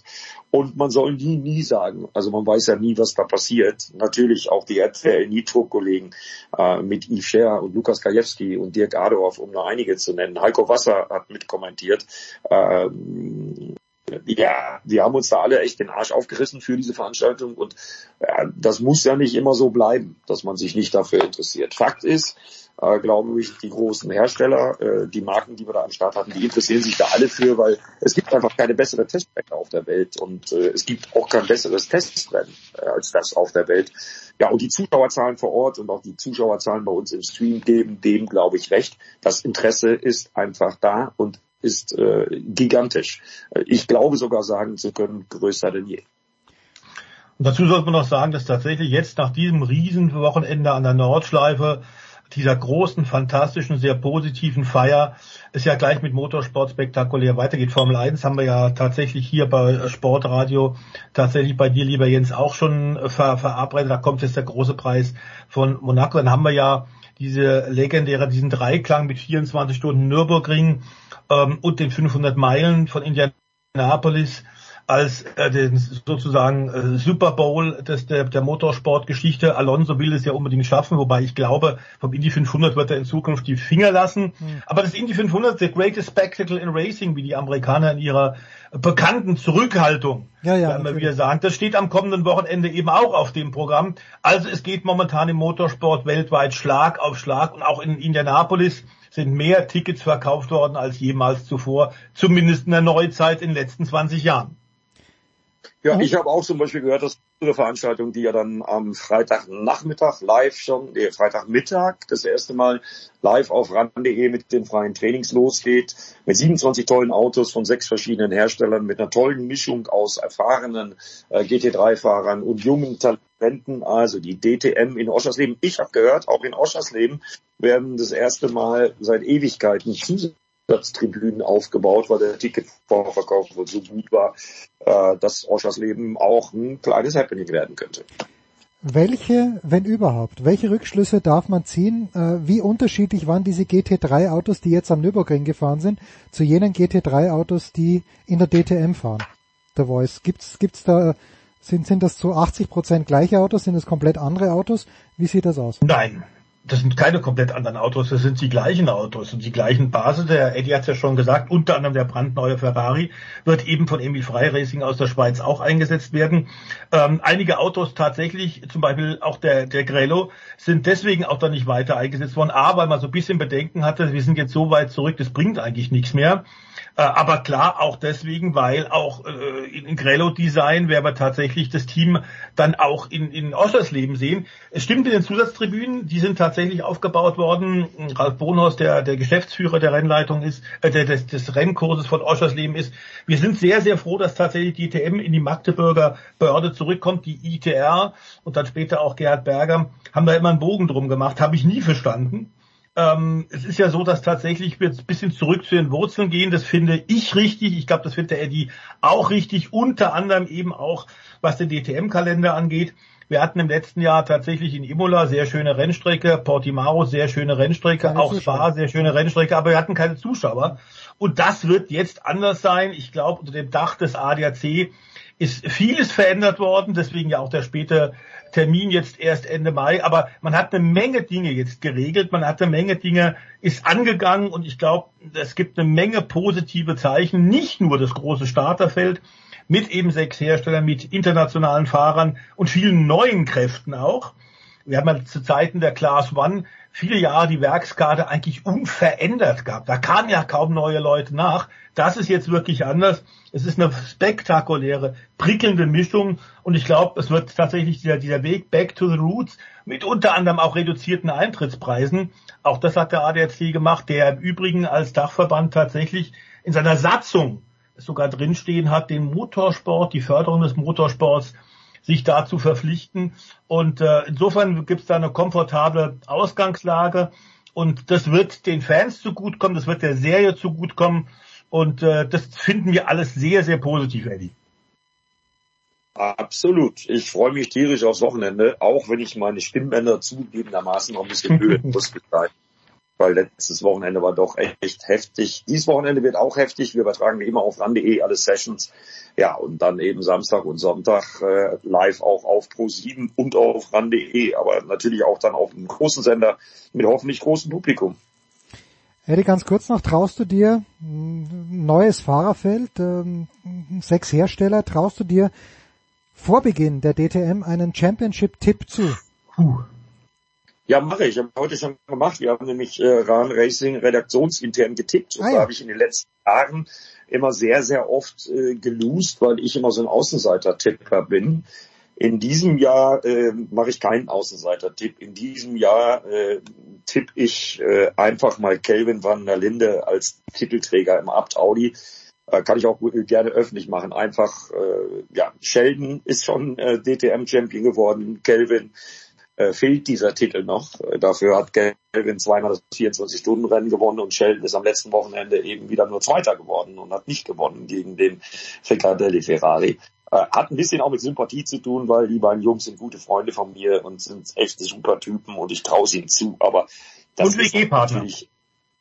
Ja, definitiv. Und äh, das sind aber äh, definitiv äh, ist das jetzt kein Tipp, äh, wo man äh, sagen kann. Ich sehe eigentlich bei jedem Hersteller jemand, der gewinnen kann. Marco Wittmann, Project One, BMW, das grüne Scheffler Auto, äh, Lukas Auer, letztes Jahr Zweiter äh, im Mercedes, René Rast, klar, der muss ein Rennen auslassen. Maro Engel, wenn ich da so gucke, finde ich ganz viele Favoriten. Äh, Mirko Portolotti, Thomas Preining, Dennis Olsen äh, im Porsche, äh, aber auch durchaus die Jungen. Ich finde es super zum Beispiel, dass Laurin Heinrich bei Timo Bernhard eine Chance bekommt. Äh, Yusuf Ovega bei Landgraf Mercedes. Äh, finde ich wirklich richtig, richtig klasse, diese Mischung aus jung und alt. Und äh, eine der Überraschungen der Saison, da bin ich mir auch sehr sicher, nach dem, was ich am letzten Wochenende gesehen habe, äh, auf der Nordschleife, wird äh, aus Indien kommen. Ayun Maini, der war ja auch schon mal auf dem äh, DTM-Podest. Ähm, Ayun Maini im HRT Mercedes wird viele Leute richtig überraschen. Und das zeigt dann nochmal die Internationalität der DTM, dass da äh, von mir ein Inder genannt wird, der über einen Simulatorwettbewerb von Force India damals überhaupt erst Rennfahrer geworden ist und jetzt eben halt bei Hubert Haupt Racing am letzten Wochenende die ersten beiden Trainingssitzungen auf der Nordschleife dominiert hat, was schon äh, genügend Beweis ist, dass der junge Inder Rennen fahren kann und äh, das ist meine Überraschung, aber auf den Tipp, äh, ja, da bleibe ich bei. Äh, Kelvin von der Linde. Hältst du dagegen, der Voice? Äh, ich, also wenn ich tippen soll, würde ich sagen tatsächlich, dass wir mit, mit Lukas Auer ganz gut liegen. Im äh, Winward-Auto, nachdem er seinen Daytona 24-Stunden-Crash und die schwere Verletzung tatsächlich hat clevererweise äh, ausführlich äh, regenerieren lassen. Also er hat extra gewartet, äh, spät erst mit dem Training jetzt angefangen, äh, hat auf die Ärzte gehört, spät auch erst wieder im Auto gesessen, war dann aber sofort in Hockenheim bei den Tests richtig schnell. Ähm, der wäre jetzt mal dran, würde ich auch sagen, aber es ist unheimlich schwer. Im Übrigen, wir hatten neben äh, äh, unserem indischen Freund, ähm, der im Übrigen elf Stunden beim 24-Stunden-Rennen gefahren ist. Also die Autos normalerweise werden sich zu dritt oder zu viert geteilt. Das zeigt auch Nordschleife elf Stunden äh, am Stück am Steuer. Da weißt du aber auch, dass der wirklich fit ist, dass der fit wie ein Turnschuh ist. Super Leistung. Also nicht nur der Speed, wie Eddie ja beschrieben hat, ist da beim Inder, sondern eben auch äh, die, das Durchhalten, die Fitness äh, hat er offenbar sehr, sehr ernst genommen. Ich glaube auch, dass ein GT4-Mann, der zweimal Champion wurde, ein junger Mann, Tim Heinemann, auf dem wir auch zu achten haben, im, im Talksport Porsche. Dem traue ich auch einiges zu. Natürlich musste er erstmal sich jetzt in der Top-Klasse, in der GT3-Klasse ein bisschen zurechtfinden. Aber der ist doch wahnsinnig jung und äh, hat, glaube ich, irres Potenzial. So da spannend. gebe ich dir recht. Aber diese elf Stunden von Ayi und Maini, da kann ich ja nur drüber lachen. Ich habe, glaube ich, äh, von, von Donnerstag angefangen, habe ich, glaube ich, 21 oder 22 Stunden, ich weiß es gar nicht genau, äh, kommentiert. Äh, also, äh, okay, das will ich jetzt nicht mit der Abhängung hinter Lenkrad vergleichen. Aber glaubt mir, das war anstrengend genug. Ich weiß, ich habe mal 24-Stunden-Rennen am, äh, am, am, in Le Mans, äh, hatte ich mal dann die Idee, nachdem in Daytona ich mitbekommen, dass die amerikanischen Kollegen sich das Rennen tatsächlich Flag to Flag geben ähm, und zwar NBC, habe damals komplettes Rennen in Daytona im, im Ende Januar, Anfang Februar übertragen. Und dann habe ich bei der Redaktionstreffen in, in äh, Paris bei Eurosport gesagt, das könnten wir doch mit Le Mans auch machen. Und haben gesagt, hey, great idea, Stefan. So, let's do it.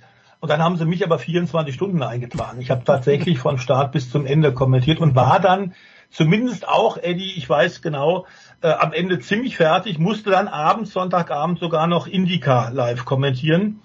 Dann aus Paris. Äh, ich bin dann ziemlich tot ins Bett gefallen und habe, glaube ich, bis Montag äh, 14 Uhr oder 15 Uhr gepennt. Das können wir uns an diesem Wochenende nicht erlauben, denn es ist so viel los in Motorsport. Danke Eddie, danke The Voice, kurze Pause, Big Show 611.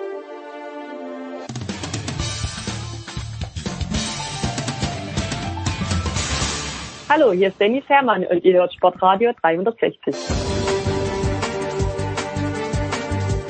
Herrschaften, weiter geht's in der Big Show 611 und ich freue mich ganz besonders, dass es in dieser Woche geklappt hat mit äh, Bernd Schwickerath, der in Riga angekommen ist und wir kommen gleich zum Sportlichen. Bernd, aber wie kommt's? Also wir haben gestern, mit, wir nehmen Mittwochabend auf, wir haben gestern miteinander kommuniziert und du wusstest, glaube ich, bis 18 Uhr nicht, wo du hin musstest. Äh, wie, wie kommt's? Wie, wie ist so ein, ein planerisches Debakel überhaupt möglich?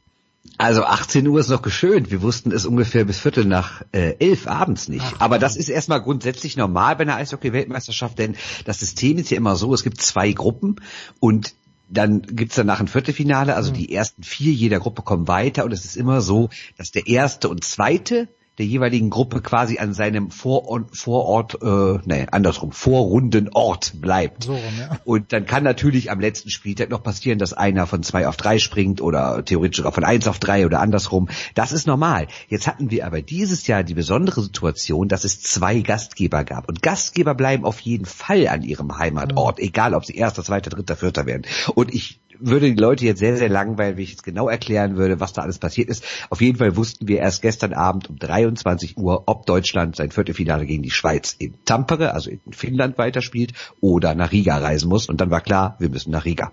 Weil dort Lettland gegen Schweden spielt, richtig? Aus welchen nee, Gründen? weil die Schweiz ihre Gruppe gewonnen hat. Ah, okay. Okay, so Allerdings, ja. okay, dann, dann erkläre ich es doch kurz. Naja, wenn, wenn denn die Letten die ja auch weitergekommen sind, als Gruppendritter. Wenn die aber als Gruppenvierter weitergekommen wären, hätten wir die Situation gehabt, dass in Riga die beiden Spiele eins gegen vier, eins gegen vier sind und in Tampere die Spiele 2 gegen 3, 2 ah, gegen 3. Okay, okay. Und das wollte der Weltverband wohl nicht. Er wollte wohl an jedem Ort einen Gruppensieger haben. Das ist das, was wir hören. Offiziell wurde dazu nichts kommuniziert, aber das ist das, was wir hören. Und die Letten sind in die Verlängerung gekommen, haben also einen Punkt geholt äh, am Dienstag gegen die Schweiz, waren deswegen Vierter. Und dann haben sie die Verlängerung gewonnen, haben einen extra Punkt bekommen, sind noch auf drei gesprungen, an den Tschechen vorbei. Wären sie aber Vierter geblieben, das heißt, sie hätten die Verlängerung verloren, wären wir wahrscheinlich jetzt noch in Tampere. Aber das ist alles Spekulation. Ja, so, das ist mal das eine. Das andere ist, äh, dass Tampere und Riga mit dem Radl nicht gut erreichbar sind. Äh, vielleicht gibst du uns einen ganz kurzen Abriss, welche logistischen Anstrengungen jetzt da möglich waren, weil die Reise schien enorm zu sein.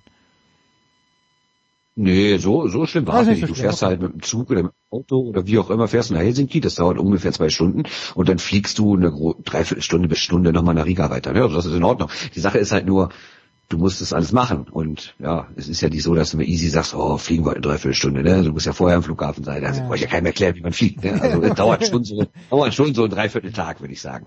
Also von Tampere nach Riga kommt. Außer du bist Mitglied der deutschen Nationalmannschaft oder der schwedischen, die kriegen natürlich von dem kleinen Flughafen in Tampere einen Direktflug nach Riga.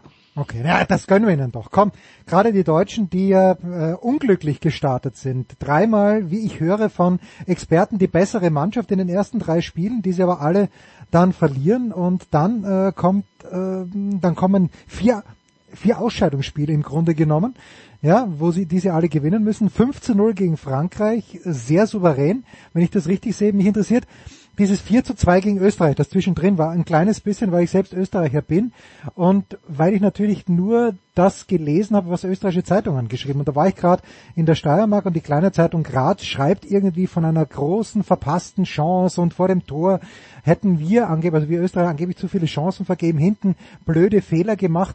In Deutschland hat sich das wahrscheinlich ganz anders angelesen. Und ähm, wie, wie, wie war das Spiel wirklich der Deutschen gegen Österreich? Also man muss schon sagen, dass die Österreicher wirklich gut waren, die Deutschen waren nicht so gut. Also das alles natürlich im Verhältnis zu ihrer Leistungsfähigkeit. Die Deutschen haben trotzdem trotzdem das Spiel verdient gewonnen, weil sie einfach grundsätzlich die bessere Mannschaft sind.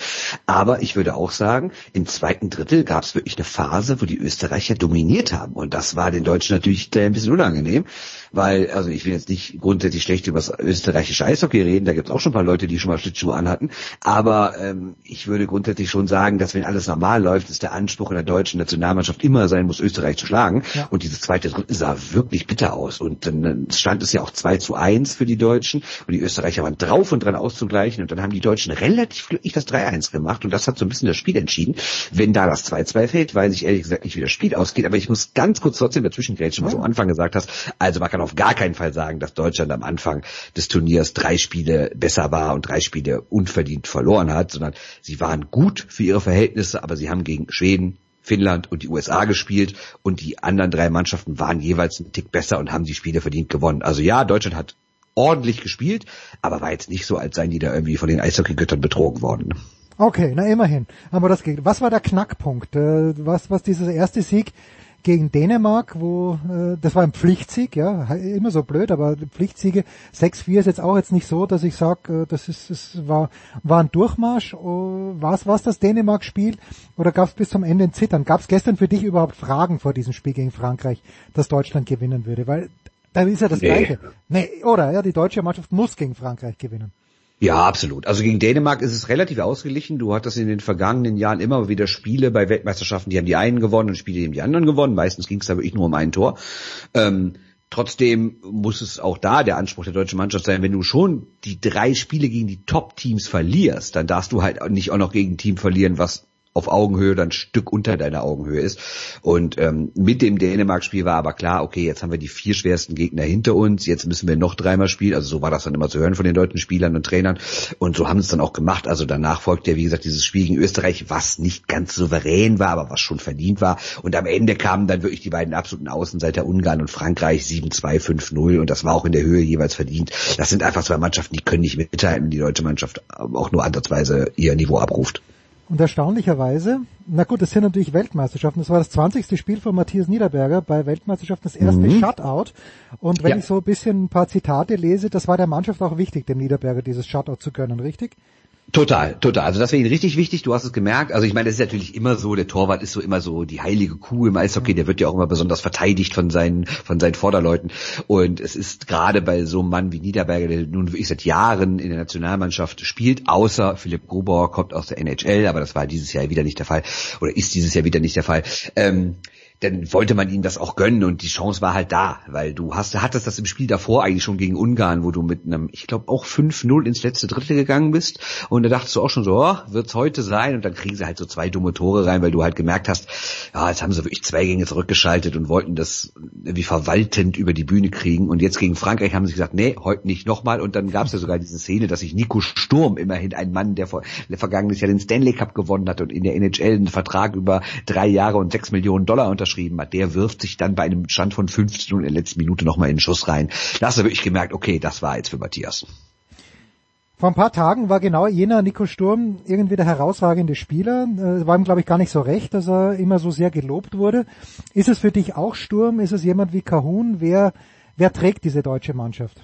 Ja, Kahun ist auf gar keinen Fall. Ich finde, er spielt eine sehr enttäuschende WM. Er hat sich jetzt auch in den letzten beiden Spielen ein bisschen gesteigert, hat auch mal ein Tor geschossen. Aber im Verhältnis dazu, was er eigentlich kann, ist das wirklich gar nichts. Ähm, Sturm ist ganz klar äh, der Mann. Äh, was ein bisschen überraschend ist, weil er ist zwar schon 28 Jahre alt, aber der hat ja noch nie eine Weltmeisterschaft gespielt. Jetzt liegt es daran, dass Nico Sturm eine nicht ganz alltägliche Karriere hingelegt hat. Der hat sich nämlich mit 18, 19 eben nicht dazu entschieden, es zu versuchen, irgendwie aus der Jugend in die deutsche Eishockeyliga oder zumindest in die DL 2 zu kommen, sondern er hat gesagt, ich bin zu schlecht, ich gehe jetzt ans College nach Nordamerika, aber noch nicht mal in die NCAA 1, also nicht mal quasi in diese erste Liga, sondern ich gehe einfach irgendwo hin und eigentlich wollte er nur das Eishockeyspielen nutzen, um sich sein Studium zu finanzieren. Wir wissen alle, wie teuer es sein kann, in Nordamerika zu studieren. Und wenn man dann ein Sportstipendium kriegt oder zumindest ein Teilstipendium, wird's billiger. Das war Nico Sturms Idee. Ich gehe dahin, spiele ein bisschen Eishockey, das kann ich ja, finanziere mir mein Studium. Und dann hat er mir mal in einem Gespräch vor ein paar Monaten gesagt, sind die Ansprüche irgendwie Jahr für Jahr gestiegen. Er hat immer gemerkt, Moment mal, ich bin ja vielleicht doch ein bisschen besser und ist dann in eine bessere College-Liga gekommen. Dann ist er auf einmal, äh, hat er einen Vorvertrag bei einem NHL-Verein bekommen. Da hat er in Minnesota gespielt. Dann ist er nach Colorado gegangen. Auf einmal war er Stanley Cup-Sieger. Also er ist jedes Jahr immer mit den Auf Aufgaben besser geworden, hatte aber noch nie in seinem Leben ein Profispiel in Deutschland gemacht, sei es mhm. im Verein, sei es in der Nationalmannschaft, weil er dann bei den Weltmeisterschaften entweder verletzt war oder halt in der NHL schon gefragt war. Jetzt ist er erstmals dabei und ist auf einmal wirklich direkt der Chef. Also er ist nicht nur auf dem Eis der Chef, weil er halt sehr diszipliniert spielt, weil er sehr routiniert, weil er Bullies gewinnt, weil er Pässe abfängt, weil er sich in Schüsse schmeißt, weil er einfach Zweikämpfe gewinnt, weil er super nach hinten arbeitet. Aber auf einmal entdeckt er auch den Torjäger in sich, ist auf einmal bester Torjäger dieser Mannschaft, hat fünf Tore geschossen in sieben Spielen, was ich nicht ganz so verkehrt finde. Und er ist vor allen Dingen einer, und das finde ich überraschend für jemanden, der so neu in der Mannschaft ist, der sich in die Mixzone stellt nach den Spielen und die Kollegen kritisiert. Der ganz klar sagt, macht mal keine Faxen hier an der blauen Linie und macht mal das nicht und spielt unser Spiel und sowas. Also er hat sich wirklich innerhalb eines Turniers zu einem der Chefs dieser Mannschaft hervorgetan und das, äh, wie gesagt, auf und neben dem Eis und das ist wirklich beeindruckend. Nicht, dass das äh, der FC Bayern München Fußball hört. Die brauchen Chefs in ihrer Mannschaft. und äh, da könnten Sie mal bei Nico Sturm. Ja, aber Nico Sturm ist Augsburger. Ich dachte, ah, okay, okay, gut. So, jetzt geht's also. Trägt sogar die 78, weil der AEV ja 1878 gegründet wurde. Okay, I see. So, na gut. Äh, also, es geht gegen die Schweiz. Zum Zeitpunkt unserer Ausstrahlung wird dieses Spiel gerade wahrscheinlich im zweiten Drittel sein. Davon gehe ich mal aus. Die Schweiz hat die Gruppe gewonnen, aber die letzten drei K.O.-Duelle 2010 bei der WM, Olympia 2018, WM 2021, hat Deutschland gewonnen. Jetzt äh, tue ich mich immer schwer, gerade ich meine, die WM 2010, da kann man nicht als Referenzgröße herannehmen. Ich bin mir nicht mal sicher, ob man die WM 2021 herannehmen darf. Aber Bernd, deshalb habe ich dich ja am Start. Ähm, wie, wie viel Aussagekraft hat das, dass die Deutschen die letzten Co-Duelle gegen die Schweiz gewonnen haben? Ich weiß nicht ehrlich gesagt, ob das eine sportliche Aussagekraft hat, aber es hat auf jeden Fall eine psychologische Aussagekraft. Also du hast das auf jeden Fall jetzt bei den deutschen Spielern gemerkt, die mit leuchtenden Augen und Sachen erzählt haben, wie ja, die Schweizer freuen sich bestimmt nicht, dass sie gegen uns spielen. Und hör mal, wir wissen, was passiert ist und die wissen noch, was passiert ist. Also das merkst du denen schon an. Die gehen mit einem Selbstvertrauen in dieses Spiel, was vielleicht die reine Spielstärke der beiden Mannschaften gar nicht rechtfertigen würde. Weil auch, klar, die deutsche Mannschaft hat ordentliche Spieler, natürlich, auch NHL-Leute bei, aber rein von der Qualität her, also ich habe heute einen Artikel geschrieben, wenn man den Mann mit Mann gegen Mann Vergleich nimmt, sind die Schweizer schon deutlich vorne. Also die haben diverse NHL-Spieler dabei, auch wirklich so erste Reihe Spieler und sowas.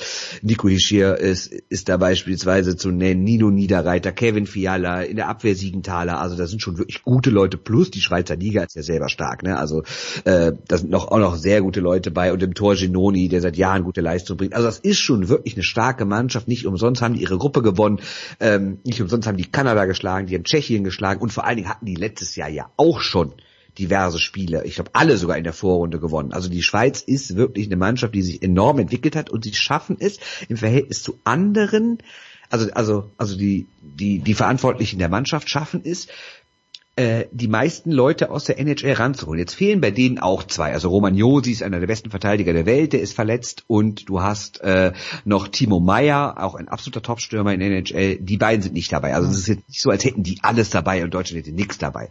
Aber Trotzdem haben die mehr dabei und das macht sie natürlich zum totalen Favoriten und trotzdem glauben die Deutschen dran, weil die jetzt sagen, wir sind in den Köpfen dieser Schweizer drin. Und auch wenn wir vom Papier her Erster gegen Vierter, Vierter gegen Erster natürlich totale Außenseiter sind, lasst uns doch erstmal spielen, lasst uns mal ein 1-0 machen und dann geht das Rattern nämlich los bei den Schweizern.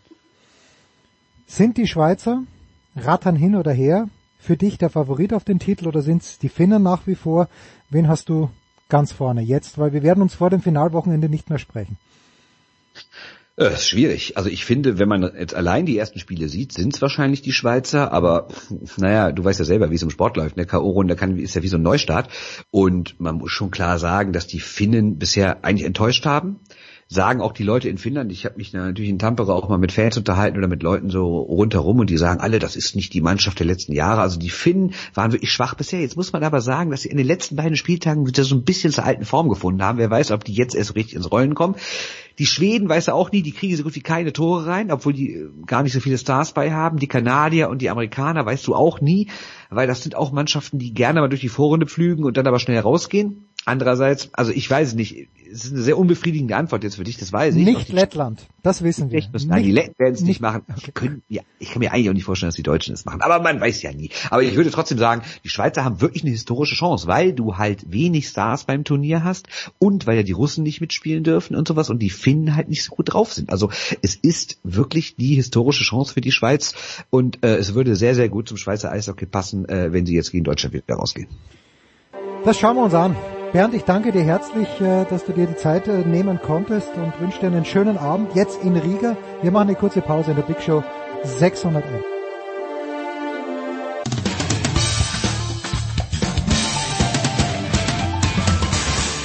Hi, hier ist David Wolf und ihr hört Sportradio 360. Die Big Show 611 kümmert sich jetzt um die National Basketball Association und äh, es gibt ganz viele Themen, die wir mit Sepp Dumitro, dem NBA-Chefkoch, durchnehmen wollen. Servus Sepp. Hallo Jens. Ja, was soll man sagen? Äh, fangen wir vielleicht mit dem Aktuellen an. Boston hat sich gedacht, okay, ein Sweep soll es dann doch nicht werden. Haben relativ glatt in Miami gewonnen, was äh, meine Miami Radio Station jetzt noch nicht wahnsinnig betrübt. Äh, irgendeinen Grund, dass die Miami Heat an die New York Yankees aus dem Jahre 2004 denken sollen, die ja legendär damals ein 13 0 gegen die Red Sox aus der Hand gegeben haben. Es wäre das erste Mal. Noch nie hat ein Team ja, damals äh, auch, nach ja. Ja. 0 zu 3 einen ne, ne, Sieg noch geholt in der Serie. Ich glaube 150 zu 0 ist die Alltime-Bilanz, nachdem die Nuggets äh, das jetzt hier auch ähm, nach Hause gebracht haben gegen die Lakers. Da sprechen wir sicher nachher noch drüber. Ähm, Gibt es einen Grund? Also äh, eigentlich ja nicht. Äh, drei Spiele in Folge und dann Game 7 zu gewinnen, das ist natürlich extrem schwer. Aber die Boston Celtics waren während der Regular Season zumindest das bessere Team, ja. Und äh, wie gut sie eigentlich funktionieren können, das hat man äh, hat man gestern gesehen, wenn sie ihre Dreier treffen, wenn sie verteidigen und wenn vor allem äh, Jason Tatum an mhm. beiden Enden dann liefert. Gestern 33 Punkte, 11 Rebounds, also das war zum ersten Mal in dieser Serie überhaupt, der Jason Tatum, äh, der den Sprung in All-NBA-Team geschafft hat. Ich favorisiere nach wie vor Miami, äh, einfach aus äh, mathematischen Gründen. Das äh, läuft normalerweise so, wenn ein Team äh, 3-0 vorne liegt, dann kann es schon mal sein, dass sie eins verlieren. Vielleicht verlieren sie auch das nächste, weil das ist in Boston. Aber ähm, zumindest eins der nächsten drei sollten sie ja eigentlich schon gewinnen können. Die Frage ist nur, ähm, was ist mit diesen Ausfällen? Kyle Lowry, Gabe Vincent, ähm, zwei wichtige Spieler. Äh, die anderen sind ohnehin schon verletzt, ein Tyler Hero, also irgendwann wird dann auch der Kader ein bisschen dünn. Und äh, das darf nicht passieren für Miami. Aus Heat-Sicht äh, ist es natürlich wichtig, dass die Jungs dann wieder dabei sind. Zumindest dann, wenn nicht in Game 5, dann von mir aus in Game 6 oder 7. Bill Simmons, hier irgendwo der Urvater des Podcasts, ähm, generell und ein ganz, ganz großer Celtics-Fan, hat beim Stand von 3 zu 0 schon gesagt, ja, okay, we, we have to break the core up. Also das, das funktioniert nicht äh, mit Jason Datum und irgendwas muss da passieren und alles muss neu sein. Woraufhin äh, in Miami wieder, Dan Labertard, ich zitiere heute, nur gesagt hat, in Gottes Namen, letztes Jahr hieß es noch, dieser Core, dieses Herzstück ist so jung, ja. und hat, hat so viel Upside. Warum soll man es in Gottes Namen ein Jahr später schon schon äh, zerbrechen? Ist da wieder dieser dieser grundpessimistische Boston Red Sox und Celtics Fan mit Bill Simmons durchgegangen? Nicht nur mit Bill Simmons, also wir leben ja auch in einer Zeit äh, in der einfach keine Geduld mehr da ist für irgendwas. Und ähm, sobald die Möglichkeit dann da ist, ähm, irgendwas über den Haufen zu werfen, äh, wählen die meisten dann eben das über den Haufen werfen, gerade in Professional Sports, äh, in, in diesen Ligen, wo ähm, so viel von Erfolg abhängt, ist es natürlich immer ein sehr beliebtes Mittel. Also irgendeinen Schuldigen, irgendeinen Deppen muss man immer finden, ne, wenn es mhm. dann nicht mal wieder nicht geklappt hat. Und ähm, klar, Scheitern vor den NBA Finals, also nicht mal das zu erreichen, was man im Vorjahr erreicht hatte, wäre natürlich enttäuschend. Äh, wer ist der Schuldige? Da hat man jetzt nicht nur in Boston, sondern auch äh, in der US-Medienlandschaft äh, sich eigentlich schon die Deppen mehr oder weniger rausgesucht. Also zum einen Joe Masula, ja. ähm, den äh, Brad Stevens da als Ersatz für Ime Udoka verpflichtet hat. Angeblich ja auch Stories von wegen, äh, die Teamchemie ist nicht so überragend. Kann man nachvollziehen, aber äh, es ist ja oft so, dass man jetzt nicht unbedingt äh, immer ähm, super Freunde mit den Arbeitskollegen ist. Äh, es geht um was anderes, ähm, wenn man diesen Titel holen will und äh, ja sich zusammenreißen und dann eben vielleicht auch mal ähm, ähnlich wie die Milwaukee Bucks zum Beispiel, ähm, sich dann mal hier vielleicht einen Arschtritt in den Playoffs abholen, gehört ein bisschen dazu. Ähm, kann dieses Team so den Titel gewinnen? Das hängt davon ab, was man von Jason Tatum als absoluten Superstar Number One Option hält. Ähm, dessen Zusammenspiel mit Jalen Brown ähm, manchmal perfekt und oft auch so ein bisschen ja, wie soll ich sagen, äh, vielleicht keiner von beiden so die richtige erste Option, eher so 1B und dann Jalen Brown vielleicht die zweite Option. Da gibt es sicherlich Schwächen auch im Kader äh, bei der Zusammenstellung. Ähm, das Team wird älter, aber jetzt da alles über den Haufen werfen zu wollen, ich weiß nicht, ob das die richtige ähm, Strategie wäre, denn ähm, nochmal, dieses Team wurde von Brad Stevens und vor ihm Danny Ainge ähm, über Jahre geduldig aufgebaut. Und äh, wie du sagst, ja, vor einem Jahr, auch vor zwei, drei Jahren hieß es, diesem Team gehört die Zukunft. Ähm, oft ist es halt aber so, dass die Zukunft ziemlich schnell auf einen zukommt. Und bevor man zweimal geblinzelt hat, ist die Zukunft schon die Vergangenheit. Und äh, ich sag mal, wenn die Celtics wieder es nicht schaffen sollten, den äh, Titel zu holen oder auch den Sprung in die NBA Finals, dann wäre das aus einem Grund verheerend. Ähm, seitdem Jalen Brown gedraftet wurde, ähm, 2016, wenn man die Saisons 17, 18, 19, 20, 21, 22, 23 zugrunde nimmt. Ähm, die Bucks, die Celtics, die Warriors, die Raptors und die Nuggets haben die besten Bilanzen in der NBA in diesem Zeitraum. Die Bucks, die Warriors und die Raptors haben schon einen Titel gewonnen. Die Denver Nuggets sehen wie der absolute Topfavorit in diesem Jahr aus, also vielleicht auch ein Titel. Die Celtics wären das einzige Team dann aus diesem Quintett, mhm. das es nicht geschafft haben sollte, den Titel zu holen. Und das ist natürlich etwas, was man beim Rekordmeister äh, in der NBA nicht gerne sieht. Und ähm, wie gesagt, äh, es, es wird dann sicherlich irgendjemanden treffen, ob man jetzt den Kader auseinanderreißt oder ob man Masula dann ersetzt, den Rookie-Head Coach, der sicherlich auch oft an seine Grenzen gestoßen ist, gestoßen ist in diesen Playoffs. Das ist die große Frage, aber ja, ähm, bisschen Hysterie gehört dazu. Du weißt, wie es ist im US-Sports. Wir haben das letzte Mal über dieses All-NBA-Team gesprochen und auch über den MVP, MVP Joel Embiid. Und äh, Jason Tatum ist da eben dabei. Ist er für dich dieser Superstar. Und wie viele Superstars und Anführungszeichen braucht man? Weil wir kommen natürlich gleich auch nach Los Angeles, wo es deren zwei gibt, äh, wenn auch einer immer älter wird, wie wir alle. Aber ist Jason Tatum wirklich, äh, wie, wie groß ist Jason Tatum als Basketballstar? Für mich war er nie in so diesen Top 5 Sphären. Also mhm. ich, ich könnte ihn nie dazu zählen zu den Steph Currys, Giannis Antetokounmpos, LeBron James ähm, dieser Welt, weil er mir bisher nicht gezeigt hat, weder in den Finals letztes Jahr noch in den Playoffs dieses Jahr, dass er so diese konstante Number One Option ist, die es auch unbedingt haben will, so diesen Schweinehund in sich tragend. Äh, das, das fehlt mir so ein bisschen bei Jason Tatum und wie gesagt, das ist meine persönliche Präferenz. Das gehört für mich dazu, zu einem Alltimer. Und das hat er bisher zumindest nicht gezeigt. Heißt nicht, dass es nicht vielleicht doch noch passieren könnte. Heißt nicht, dass da irgendwo noch ein, ein, Black Mamba Knopf irgendwo versteckt ist. Auch bei Jason Tatum, ja. Ähm, großer Bewunderer von Kobe Bryant und dessen Mamba Mentality. Aber bisher habe ich das nicht gesehen. Wenn er jetzt natürlich mehrere solche Games abliefert, wie gestern in einem Elimination Game, so spielt man sich dann eben in diese absolute All-Timer-Sphären hinauf. Ne? Also indem du ablieferst, wenn dein Team mit dem Rücken zur Wand steht, wenn dein Team dich unbedingt braucht. Das hat gefehlt. Also wie gesagt, ich habe auch vor ein paar Tagen gezwitschert, wann äh, kommt Jason Tatum zu den Celtics zurück, weil ich habe den nicht gesehen in den ersten drei Partien. Äh, gestern war er da. Jetzt muss er es nochmal dreimal abliefern, damit die Celtics dann den Sprung in die NBA Finals schaffen. Und äh, wenn er das dann konstant bringt, auch über die Jahre, dann Natürlich ändert sich dann was an dem Standing. Nur ähm, ist er dieser Typ? Das, äh, das ist die große Frage in Boston. Und davon hängt eben auch alles ab. So, ne? Also wenn jetzt sage ich mal Nikola Jokic dir niemals hätte zeigen können, dass er es schafft, dieses Team ähm, ähnlich wie ein Dirk Nowitzki früher, dieses Team irgendwo hin in die, in, in die NBA Finals etc. zu tragen, dann, ähm, dann würde man natürlich auch deren Standing All-Time ein bisschen anders sehen. Ja, dann wäre Dirk sicherlich nicht einer der Top-Players of All-Time. Ähm, nicht, dass ich ihn jetzt in dieselbe Kategorie wie LeBron James oder Michael Jordan stelle, aber äh, du weißt, worauf ich hinaus will. Ne? Und bei Tatum, äh, wie gesagt, da steht die Antwort noch aus und ähm, das, das ist er noch schuldig. Dirk, fünf bester Scorer All-Time, oder? Dirk Nowitzki. Genau. Ja? Yes. Yes. Gut. Ja, apropos, äh, jemand, der vielleicht nicht im allerobersten Regal ist, aber George Carl, äh, habe ich ja auch ein Zitat gehört oder gelesen. Anthony Davis is not an everyday superstar. He picks his spots, hat er, glaube ich, auch noch gesagt oder so ähnlich. Siehst du das auch so? Dass es eben Anthony Davis jemand ist, der natürlich die letzten Jahre so massiv von Verletzungen auch beeinträchtigt war, aber dass es halt jemand ist, der ja ein Team alleine äh, nicht nicht anführen kann.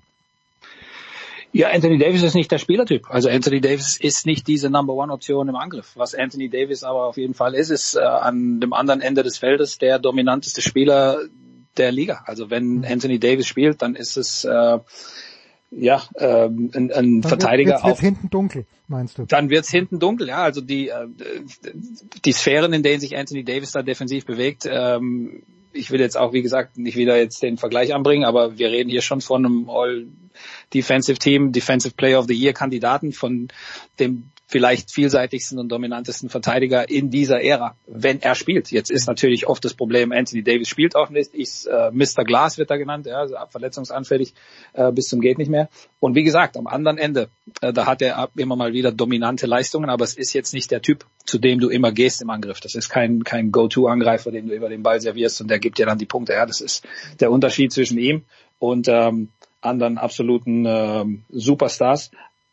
Aber ähm, das war ja von vornherein die Idee, ja, dass man äh, Anthony Davis und LeBron James zusammen ähm, an beiden Enden des Feldes dann ähm, ähm, kombiniert und dann mit dem richtigen Supporting Cast, äh, wie beim Titelgewinn 2020, ähm, dann ähm, Erfolg hat. Ähm, ich weiß jetzt nicht, ob die Leute von Anthony Davis, wahrscheinlich viele erwarten 30 Punkte Abende am, am laufenden Band, aber das ist eben wie gesagt nicht sein Stil, das ist nicht seine Spielweise. Er ist da immer viel zu viel abhängig von anderen, die ihn einsetzen, ähm, die mit ihm Pick and Roll laufen oder ihn anspielen da in, in günstigen Situationen. Das ist nicht einer, dem gibst du den Ball und dann sagst du hier mach mal was. Gut, so Jetzt sind die Lakers also raus äh, geflogen, geflogen worden von den Nuggets, weil Nikola Jokic teilweise auch Würfe genommen hat, teilweise ein paar Dreier genommen hat, die dann einfach reingeplumpst sind, als ob es nichts Einfacheres gäbe. Und LeBron James hat sich danach hingestellt und hat sinngemäß gesagt, er stellt jetzt mal grundsätzlich alles in Frage.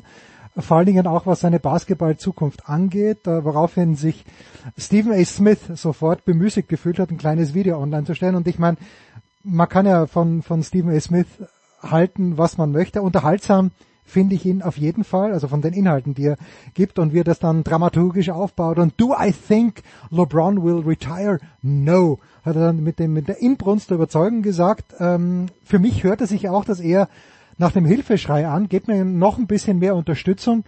Wie ist es bei, bei deinen Ohren angekommen, Sepp? Ähm, ich glaube auch nicht, dass es das war. Ähm, ich kann mir nicht vorstellen, dass LeBron James ohne eine Farewell Tour oder, oder ein Goodbye ähm, Tschüss sagt, ähm, die vielleicht ähm, bemerkenswerteste, längste, am längsten erfolgreiche Karriere, die wir jemals hatten in der NBA. Mhm. Ja, das ist äh, verbrieft und ähm, wie gesagt, man kann jetzt spekulieren, was ist mit seinem Sohn, mit dem wollte er ja zusammenspielen, äh, wie er auch gesagt hat in der Pressekonferenz. Ja, er will mit seinem Sohn zusammenspielen, aber das heißt ja nicht, dass sein Sohn auch mit ihm zusammenspielen will. ähm, aber ich glaube auch eher, dass die Gründe andere sind. Also ich glaube nicht, dass äh, LeBron James jetzt durch den Kopf geht, okay, das war's. Ähm, äh, fit war er noch, ähm, geliefert hat er immer noch, äh, dass man jetzt von LeBron, äh, auch wenn es LeBron ist, ähm, mit 38, bald 39, dann 40, jetzt nicht mehr unbedingt erwarten darf, dass er als Number One Option Abend für Abend für Abend an beiden Enden ein Team trägt. Ähm, ich, ich glaube, da waren wir vor ein paar Jahren schon da. Äh, Vaterzeit, ähm, ja. undefeated und, und das wird bei LeBron James auch nicht anders sein.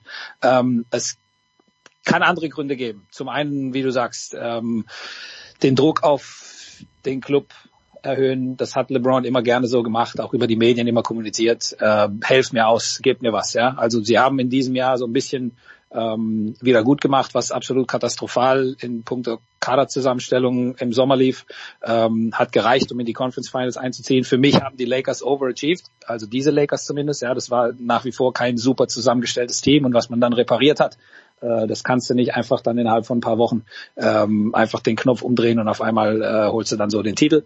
Äh, die Fehler, die wurden in der Vergangenheit gemacht. Das Championship-Team mit den Verteidigern und den Rimrunnern, das hätte man niemals so auseinanderreißen dürfen. Und ähm, ja, Rob Pelinka hat Arbeit vor sich und LeBron sagt ihm klipp und klar, hey, ähm, wir brauchen wieder ein Team, ähm, das was reißt. Also jetzt bloß nicht irgendwie darauf ausruhen, dass wir in den Conference Finals gelandet sind, weil für LeBron zählen nur Titel.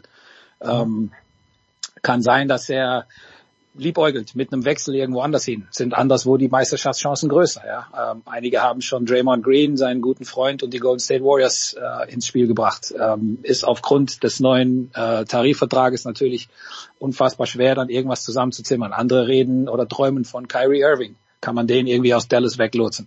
Saß ja auch beim Spiel in der Halle, ähm, als LeBron da diesen letzten Wurf vergeigt hat, äh, beziehungsweise super verteidigt wurde von Jamal Murray und äh, Aaron Gordon. Ähm, das wäre auch einer. Den sehen viele idealerweise neben LeBron und Anthony Davis im Lakers-Trikot. Also was sind da die Möglichkeiten? Äh, ich bin bei vielen anderen, die auch sich nicht vorstellen können, dass LeBron so seine Karriere beendet. Ähm, ich glaube, da ist die Enttäuschung erstmal groß.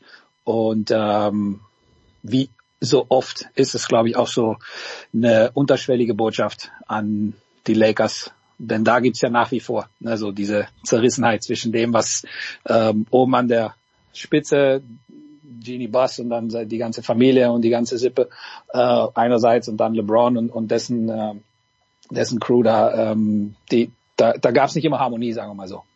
Und äh, da will er sicherstellen, dass äh, richtig gearbeitet wird und dass dann wieder ein, ein gutes, potenziell erfolgreiches Team dann im Herbst auf ihn wartet. Und ich erwarte ihn dann auch zurück bei den Lakers.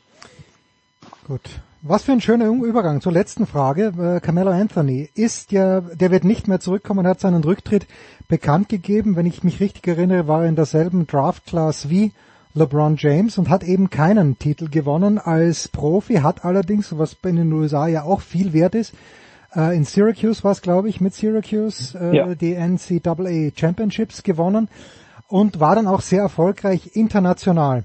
Äh, Was bei den Amis natürlich völlig wurscht ist. Äh, außer es läuft schief, dann ist es plötzlich nicht mehr wurscht, dann interessieren sich plötzlich Leute drüber äh, da, dafür. Äh, und Carmelo Anthony hat sich ja irgendwann mal nach New York reklamiert, äh, glaube ich auch sehr auf Betreiben seiner Frau. Und ja, mit den Knicks wissen wir alle, da, da liegt vieles im Argen. Aber wenn man jetzt Carmelo Anthony so in diesen, diesen Pantheon einordnen müsste, wo ist er denn? Also nicht auf einer Schwelle mit LeBron James, klar, weil die Titel fehlen. Aber wo, wo hast du Carmelo Anthony? Also, du sagst es schon, 2003 der äh, legendäre Draftjahrgang mit LeBron an 1 und dann Carmelo Anthony, Dwayne Wade, Chris Bosh, nicht zu vergessen, Darko Milicic, ähm, einer der größten Pfeifen, die jemals in der NBA gespielt Nummer haben. zwei, Auf oder? War nicht Platz zwei, Nummer genau, zwei? von Okay. Detroit. Da hatten eigentlich viele Carmelo ja ursprünglich gesehen. Ähm, da gibt's äh, eine super Story über ähm, die Protagonisten so dieses ganzen Drafts und, und ähm, was die Erwartungen waren und dann ähm, wie er dann nicht in Detroit, sondern in Denver gelandet ist. In Denver äh, mitverantwortlich äh, dafür, die Kultur geändert zu haben, ja, äh, siebenmal in Folge. In den Playoffs kam nur einmal in die Conference Finals und dann an den Lakers damals von Kobe Bryant gescheitert.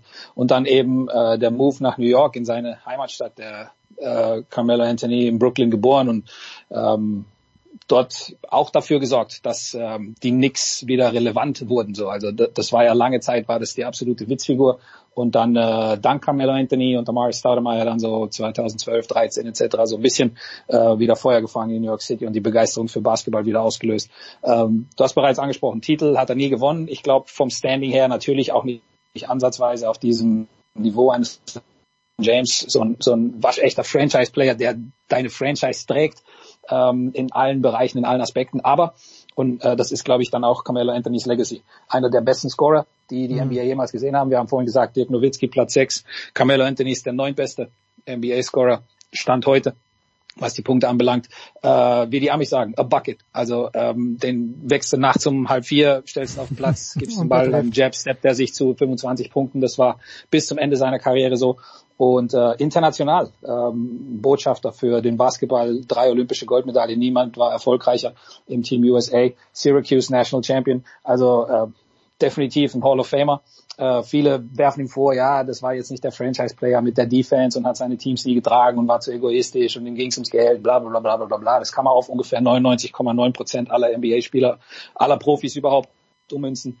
Ähm, also Carmelo Anthony hat definitiv seinen Platz in äh, den Annalen der NBA. So ein bisschen Bernard King-mäßig, wer sich an den noch erinnert, auch eine New Yorker Legende, äh, begabter Scorer, begnadeter Basketballer. Und äh, ja, nicht jeder kann Titel holen, wie Janis gesagt hat. Das heißt nicht automatisch, dass eine Karriere ähm, mies war oder dass man gescheitert ist. Also Carmelo Anthony, wie sagt er selbst so schön, ähm, ich habe zwar keinen Titel gewonnen, aber als ich 2003 gedraftet wurde, da habe ich gewonnen im Leben und darum geht's am Ende.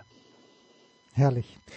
Sepp, ich danke dir herzlich. Ich werde die kurze Pause nutzen, um Bernard King zu googeln, denn der, äh, von dem habe ich jetzt das erste Mal gehört. Wie immer großartig, Sepp Dumitro, der NBA-Chefkoch. Kurze Pause in der Big Show 611.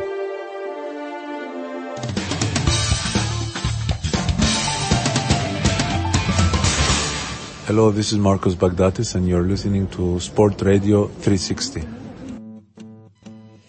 So, Sportradio 360, Big Show 611. Wir nähern uns dem Ende und das heißt, wir sprechen jetzt über Tennis und tun dies mit Jörg Almeroth. Servus Jörg. Hallo Jens. Jörg, über die Eindrücke, die wir von den Männern in Rom gehabt haben, haben wir ein ganz kleines bisschen schon mit Marco Hagemann und Stefan Hempel gesprochen, kommen wir vielleicht auch dazu.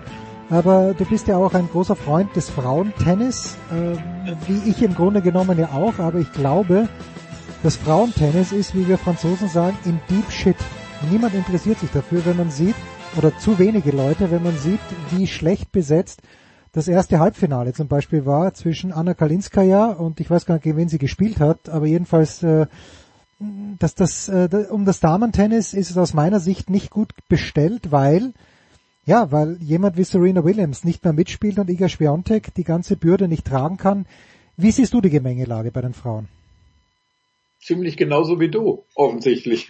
okay. Ja, sicher. Ich meine, wenn ich, wenn ich auf Twitter äh, einige, weiß ich nicht, jüngere Sportskameraden, äh, auch so von, von Tennis, also Tennis äh, affin, äh, dann von neuen Rivalitäten äh, reden und oder das, das lese, äh, naja, äh, das mag vielleicht sportlich irgendwie stimmen, aber ich äh, wage zu bezweifeln, dass das natürlich vermarktbar ist auf den großen äh, äh Märkten, die, die, die relevant sind. Ich meine, äh, natürlich Iga Schwandwerk, die äh, ist inzwischen eingeführt, äh, die ist äh, klar, aber sie kann natürlich nicht die, die Last auf ihren zarten Schultern alleine stemmen und ja, es, die, die, es ist es, es ist Fakt, dass du natürlich für Vermarkt, Vermarktungszwecke brauchst du Spieler Rennen aus den großen äh, Kernmärkten. Ne? Also du brauchst eine, eine, amerikanische Spielerin, die regelmäßig um Grand Slams mitspielt. Äh, am besten auch natürlich England, nicht. Frankreich, ja. meinetwegen Italien, Deutschland. Ja. Deutschland natürlich auch. Äh, ja, also ich meine, das äh, frag mal, frag mal unseren geschätzten Kollegen Jürgen Hasenkopf, ob er Fotos von äh, Arena Sabalenka oder Kalina oder äh, wie die Damen da alle heißen, ob, ob er die verkaufen kann. Das ist der, das, das ist der nackte Fakt. Oder guck dir, guck dir die Zeitungsseiten an. Äh, siehst du da äh, Berichte über Frauentennis? Nein, nein. Es ja. ist und, und wie gesagt, das, äh, das ist eine Abstimmung mit Füßen. Man kann es ewig bedauern, aber das ist, das ist, es ist wirklich schwierig. Und äh, ja, also Amelie Moresmus sagt ja nicht ohne Spaß, dass sie im letzten Jahr sich sozusagen jeden Tag über den Spielplan gebeugt hat und festgestellt hat, das ist jetzt nichts für meine Abendsession oder so. Und äh, ja, wenn, wenn, also wenn sie das sagt, sorry. Und ich äh, habe jetzt, ja, aber ich, ich, ich, ich ja, bitte. Ja, ich habe jetzt, glaube ich, sogar die äh, dann Finalistin Versaubeutel, weil ich ja, glaube ich, Kalinska ja gesagt, die war es ja nicht, sondern Angelina Kalinina, wie du richtigerweise gesagt hast. Und ja, ich meine, dieses Thema bei den French Open, die Night Session, da kommt halt dann noch dazu, dass die Frauen nur Best of Three spielen. Und wenn du Schwiontek ja. in der letztjährigen äh, Form hast, die dann gegen wen auch immer in der dritten Runde 6-0, 6-2 gewinnt in 47 Minuten, was mache ich dann mit meiner Night Session, die ich um teures Geld verkauft habe? Also das äh, und niemand möchte aber drei Sätze Schwiontek gegen äh, mit 6-0, 6-2, 6-0 sehen. Was natürlich bei den Männern auch passieren kann, machen wir uns nichts vor, ja. Also Djokovic in seiner besten Zeit, Nadal in seiner äh, besseren Zeit äh, hat, hat die Matches auch so gewonnen. Aber für mich ist das Frauentennis und weil du sagst Amerikanerin, äh, Jessica Begula wird's nicht rausreißen. Also die einzige Amerikanerin, die es rausreißen könnte, ist Corey Goff. Und die ist ja. eben, Klammer auf noch, Klammer zu, nicht gut genug.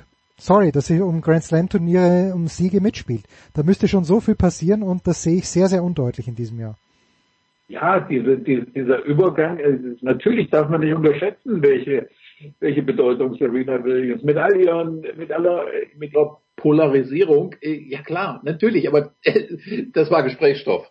Und äh, genauso wie äh, Serena Williams Gesprächsstoff für äh, zwei, zwei Jahrzehnte äh, natürlich geliefert hat, äh, haben es natürlich auch Rafael Nadal und, und Roger Federer getan.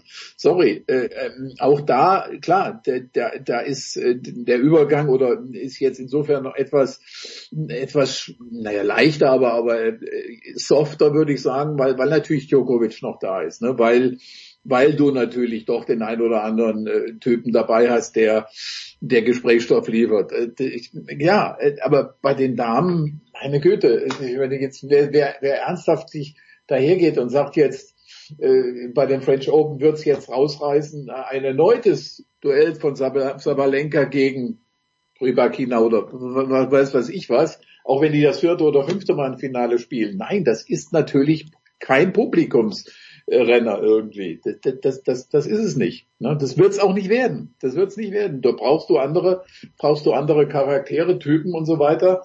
Äh, das ist eben leider heute auch so.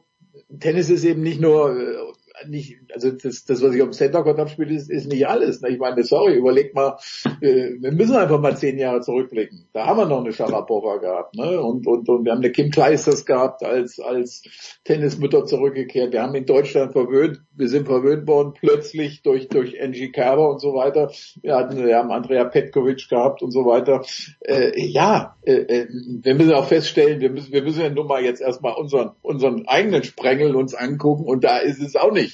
Da sieht's ja nur auch nicht alles andere als toll aus, ne? Ja, also Julie Niemeyer wird dabei sein, Tatjana Maria, die heute in Rabat verloren hat, oder Rabat ähm, wird auch dabei sein, aber natürlich ohne realistische Chance, das Turnier zu gewinnen. Was sich Angie Kerber natürlich auch immer selbst eingeredet hat, was ich wiederum nie verstanden habe, dass Kerber von sich immer selbst gesagt hat, naja, sie kann auf Sand oder sie mag auf Sand nicht spielen weil ich eigentlich schon dachte, dass sie die, die, Werkzeuge dafür gehabt hätte. Sie war fit wie kaum eine andere und sie hat ja. einen überragenden Stopp gespielt, ähm, der, der auch geholfen hat. Aber okay, das ist, das ist von gestern, Schnee von gestern und das ist ganz, ganz schwierig. Ich bin gespannt, wie Amelie Morismo das äh, lösen wird. Die andere große Geschichte ist natürlich ja das Fehlen von Rafael Nadal ähm, ich glaube, ich, werfe jetzt mal eine These hin, ich, ich glaube, Jörg, also aus meiner Sicht ist es leichter zu verkraften, weil Nadal jetzt schon diesen ganzen Sand, dieses ganze Sand früher nicht dabei war. Wenn er jetzt in Madrid versucht hätte, es versucht hätte, ins Halbfinale gekommen wäre, in Rom vielleicht ins Halbfinale und dann abgesagt hätte, ich finde, dann wäre die Stimmung so gewesen, um Gottes Willen. Jetzt, jetzt äh, Nadal, der sich jetzt fit gemacht hat für die French Open, ist nicht dabei. So, dass er seit den Australian Open nicht gespielt. Ich hatte nicht mit ihm gerechnet und ich glaube, selbst wenn er für Rom fit geworden wäre, ich hätte es, ja, ich hätte nicht dran glauben mögen, dass er in der Lage gewesen wäre, in Roland Garros zu gewinnen. Wie beurteilst du die Nadal-Situation? Tja, naja, man hat ja schon von ihm das, das, das, Regelmäßige, das Unmögliche äh, irgendwie natürlich gesehen. Ne? Diese, diese Comebacks, die äh, ja, wie oft, also ehrlich, wie oft habe ich jetzt auch schon gedacht, das war's. Ich meine, tut er sich das noch an? Ne? Dann kam Familie und Kind und alles kam dazu und dann hast du, hast du wieder gedacht, ja, kann es denn weitergehen? Und dann hat er also im nächsten, letzten Jahr natürlich einfach, natürlich unter bestimmten Umständen, äh, äh hat er es zum 14. Mal gewonnen. Und äh, aber andererseits ist, ist er ein Typ, der bei ihm gibt es kein Illusionstheater. Er weiß letzten Endes, er weiß letzten Endes dann doch genau, was geht, ne? auch ähm, unter Einbeziehung eben dieser ganzen medizinischen Dinge, weiß er trotzdem, wo ist, wo ist irgendwo dann doch die Grenze. Ne? Ich meine, er hat sie, klar, er hat sie im letzten Jahr natürlich mit dieser medizinischen Hilfe überschritten, aber trotzdem jetzt, denke ich, hat er die Dinge ganz klar gesehen. Äh, es gibt keine, es kann keine normale Saison mehr geben. Äh, es, es kann auch nicht irgendwie dieses Wunderding in, in, in Paris geben. Ich muss mich, und das, davon gehe ich fest aus, muss mich einfach auf 2024 konzentrieren. Für mich würde es jetzt auch keinen Sinn machen, irgendwie zum Davis Cup aus äh, ohne jegliche vorherige Spielpraxis anzutreten. Das, das halte ich für hielt ich für un, un, einfach unnötig. Das, das, das, das braucht er auch nicht. Also für ihn geht es um 2024 und du hast völlig zu Recht gesagt, äh, es hat auch keiner damit mehr gerechnet. Nein, es hat jetzt wirklich keiner damit gerechnet. Und äh, ja, also den absoluten Die Hard Fans äh, jetzt von, von, von Nadal, aber nein, und ja, um, um diese Diskussion von eben nochmal praktisch aufzugreifen, ganz, ganz hart gesagt, äh, ist kann Roland Garros als These kann ohne Rafael Nadal auskommen. Es gibt genug andere Geschichten. Ne? Äh, äh, ja, es gibt, es gibt, es gibt Djokovic. Äh, schafft er da jetzt als alleiniger Rekordhalter das Ding. Die, die, die jungen Wilden schaffen die was. Was ist mit Zverev und, und so weiter und so fort. Es gibt viele andere Geschichten. Also, das ist natürlich sorry, ist doch klar. Äh, das, das weiß doch jeder, ist eine Banalität und trotzdem natürlich eine, eine große Aussage. Garros ohne Nadal ist natürlich nicht äh, das, was die letzten anderthalb, nicht anderthalb, fast zwei Jahrzehnte gewesen ist. Äh, und ich meine, 112 zu 3 muss man sich immer wieder vor Augen halten. Wahnsinn. Ja. Eine, eine der, ja, meiner, meiner Meinung nach verrückteste Bilanz, die es, die es überhaupt bei Tennis und, und, und auch über ganz weite Strecken hinaus gibt. Das ist, das ist, ja, unfassbar. Ich meine ehrlich, als ich ich ich habe ich habe auch versucht, mich immer zurück zu erinnern an die an die erst an das erste Jahr als an Nadal und äh, ja, es ist, es ist so wahnsinnig lange her, wenn man sich denkt, der ist jetzt immer noch da und hat 14 Mal dieses Turnier gewonnen und wie oft habe ich selbst weiß ich selbst, wie oft hat man geschrieben, ach, Pete Sampras mit seinen 14 Great Slams, so, sag ich mal, Mitte der Nullerjahre, das, wer soll das, wer soll das äh, in absehbarer Zeit äh, jemals, jemals überbieten? Und dann haben es drei getan, und zwar nicht knapp, sondern, sorry, so dass Pete Sampras irgendwie ganz vergessen ist. Ja. Gut, gut, gut. Äh, ja. Pete Sampras.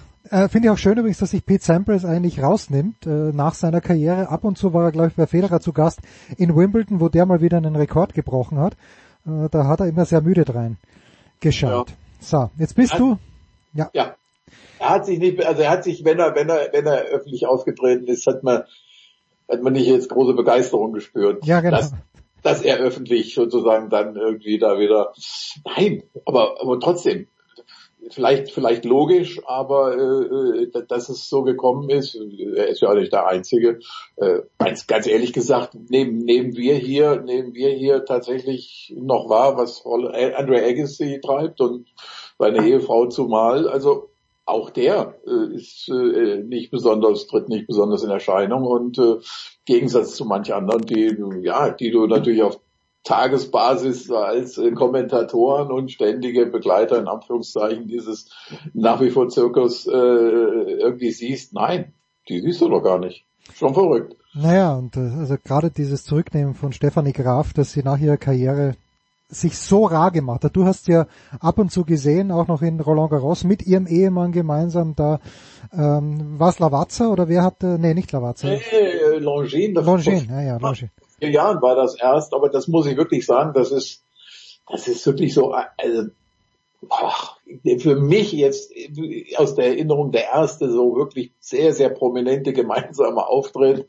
Na gut, wie gesagt, Amerika und seine Foundation hin und her, aber äh, so, dass man sie auf einer, auf einer äh, ja, so großen Tennisbühne so gesehen hat, eben auch äh, das gab es ja eigentlich erst bei der Einweihung des äh, Center Court in, in, in, in Wimbledon, ne? Äh, mhm neun, meine ich. Ich war selbst da und äh, ja, da hat Frau Graf noch sehr ordentlich Tennis gespielt, äh, fand ich. Und äh, naja, die ist ja ab und zu in Deutschland, keiner weiß es, keiner, keiner registriert es, nicht mal ihre wirklich engeren Freundinnen und Freunde. Äh, das ist schon, äh, schon interessant, wie sich das alles entwickelt hat. Nein, ich erinnere mich nur, äh, ich, ich hoffe, das darf ich sagen, wenn nicht, dann schneide ich es raus, aber dass du, glaube ich, zu ihrem 50. Geburtstag oder vor dem 50. Geburtstag von Steffi Graf mal ganz zart bei äh, ihrer Pressebetreuerin oder wer auch immer oder Managerin angefragt hast und ich glaube, die Antwort war äh, nicht mal dran denken. Madame, no. Mhm. Ja.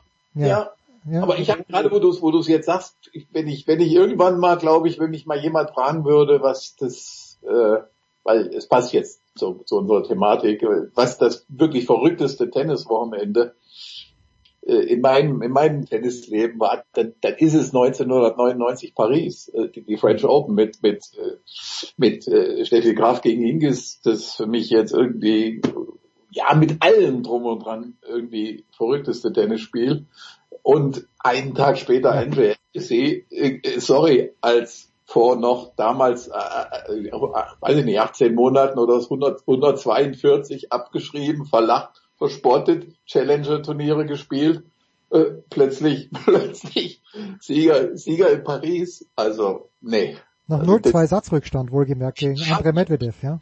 Gegen einen gewissen Andrei Medvedev, der, um das auch nochmal kurz zu sagen, in diesem Jahr wieder ein zweites Mal aus der Ukraine anreist zu den Terra Wortmann Open. Ach was. Ja, er ist ja eingesprungen für Thomas Muster, der nicht kann, und äh, Andrei Medvedev wird da sein. Und äh, by the way, ich weiß es gar nicht, ob du es schon weiß. Ja, oder, ich habe es gelesen, ich habe es gelesen. Der Chef persönlich kommt auch vorbei. 21. Juni, ja, ja, gut. Okay, das war's. nein, nein, äh, Roger Federer wird also ähm, in, in Halle Westfalen sein. Soweit ich es gesehen habe, Jörg, er wird nicht spielen, aber es wird ein paar Aktionen geben, die seiner Foundation zugutekommen. Habe ich das richtig auf dem Zettel? Ja, ja, das, das, das wird so sein. Also es ist ähm, es ist einiges geplant. Es ist aber jetzt auch wegen der ganzen doch wirklichen Kurzfristigkeit des, der, der, ja, dieser, dass die Geschichte einfach über die Bühne gegangen ist, äh, ist dann noch wird dann noch heiß geplant und äh, aber spielen, das hat er ja gestern glaube ich auch äh, in diesem Twitter Ask RF äh, gesagt, will er zumindest in diesem Jahr nicht und äh, ja auch weil es körperlich eben einfach noch nicht machbar ist, aber das äh, Interesse äh, künftig, also in Halle und natürlich auch anderswo zu Showkämpfen anzutreten, ist bei ihm da. Also er, er will dann auch wieder spielen und ja, wie sich das, ja, ich glaube, äh, das, das hat er deutlich gemacht, dass äh, für ihn das jetzt eben Halle schon auch aus der Historie was Besonderes ist und dass er dem Turnier verbunden bleiben wird. Und ja, es ist ja, meine ich, jetzt wirklich der erste Auftritt bei einem Turnier seit seinem Rücktritt. Es sei denn, er würde jetzt noch irgendwie aus der Kiste kommen in Paris, was ich nicht glaube. Äh, ansonsten, ja, ist, äh, wird er dann irgendwie an dem Tag einschweben. Vielleicht auch wieder mit Kind und Kegel und äh, mal sehen. Ja, die nimmt er überall hin. Gerne mit, wie wir auch schon gesehen haben, nämlich zum Beispiel ins, äh, ja, zur Formel 1 nach Miami und die Mirka war ja auch mit dabei bei dieser Met-Gala. Ja, das ist danach, ähm, Jörg, ich fahre ähm, an diesem Donnerstag eben nach Paris. Ich fahre hin im Glauben, dass es bei den Männern vier verschiedene Männer gewinnen können. Mhm. Ähm, ich glaube Alcaraz, ich glaube Djokovic, ich glaube Rune. Das, ja. äh, und ich glaube, dass wenn die Auslosung stimmt sogar und äh, wenn er sich wirklich darauf einstellt, Daniel Medvedev das Turnier gewinnen könnte. Und ich glaube auch an ein gutes Turnier von Alexander Zverev. Unterschreibe ich alles, ja.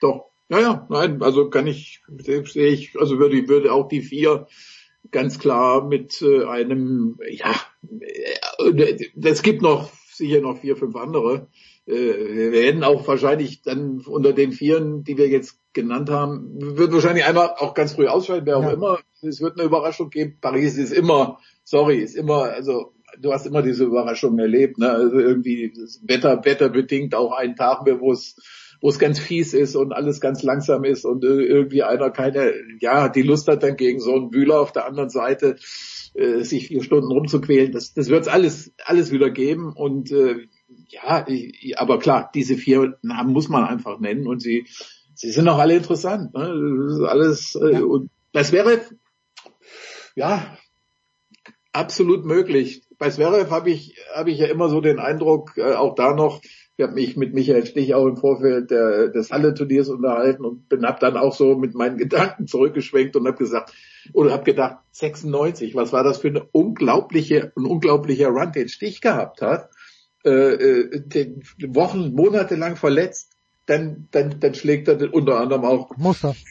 Thomas Muster ja, und ja. verliert das Filade völlig unnötig, nachdem er in allen drei Sätzen geführt hatte. Äh, aber nein, und für mich ist Zverev per se auch jemand, trotz allem jetzt, jemand, der bei so einem Turnier so einen Lauf hinlegen kann. Ne?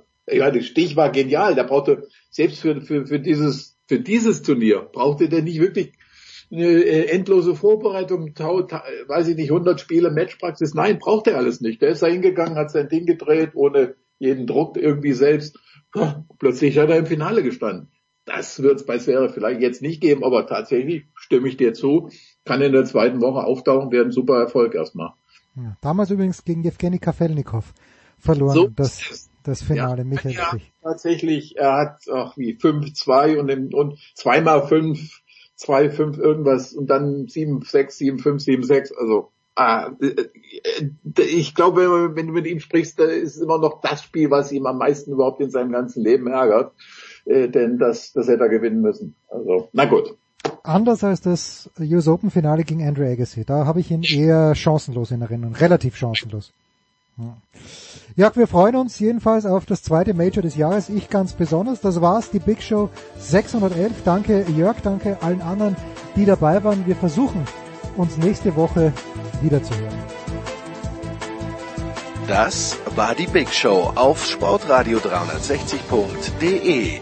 Folgen Sie uns auf Twitter, klicken Sie den Gefällt mir-Button auf unserer Facebook-Seite und abonnieren Sie uns via RSS-Feed oder auf iTunes.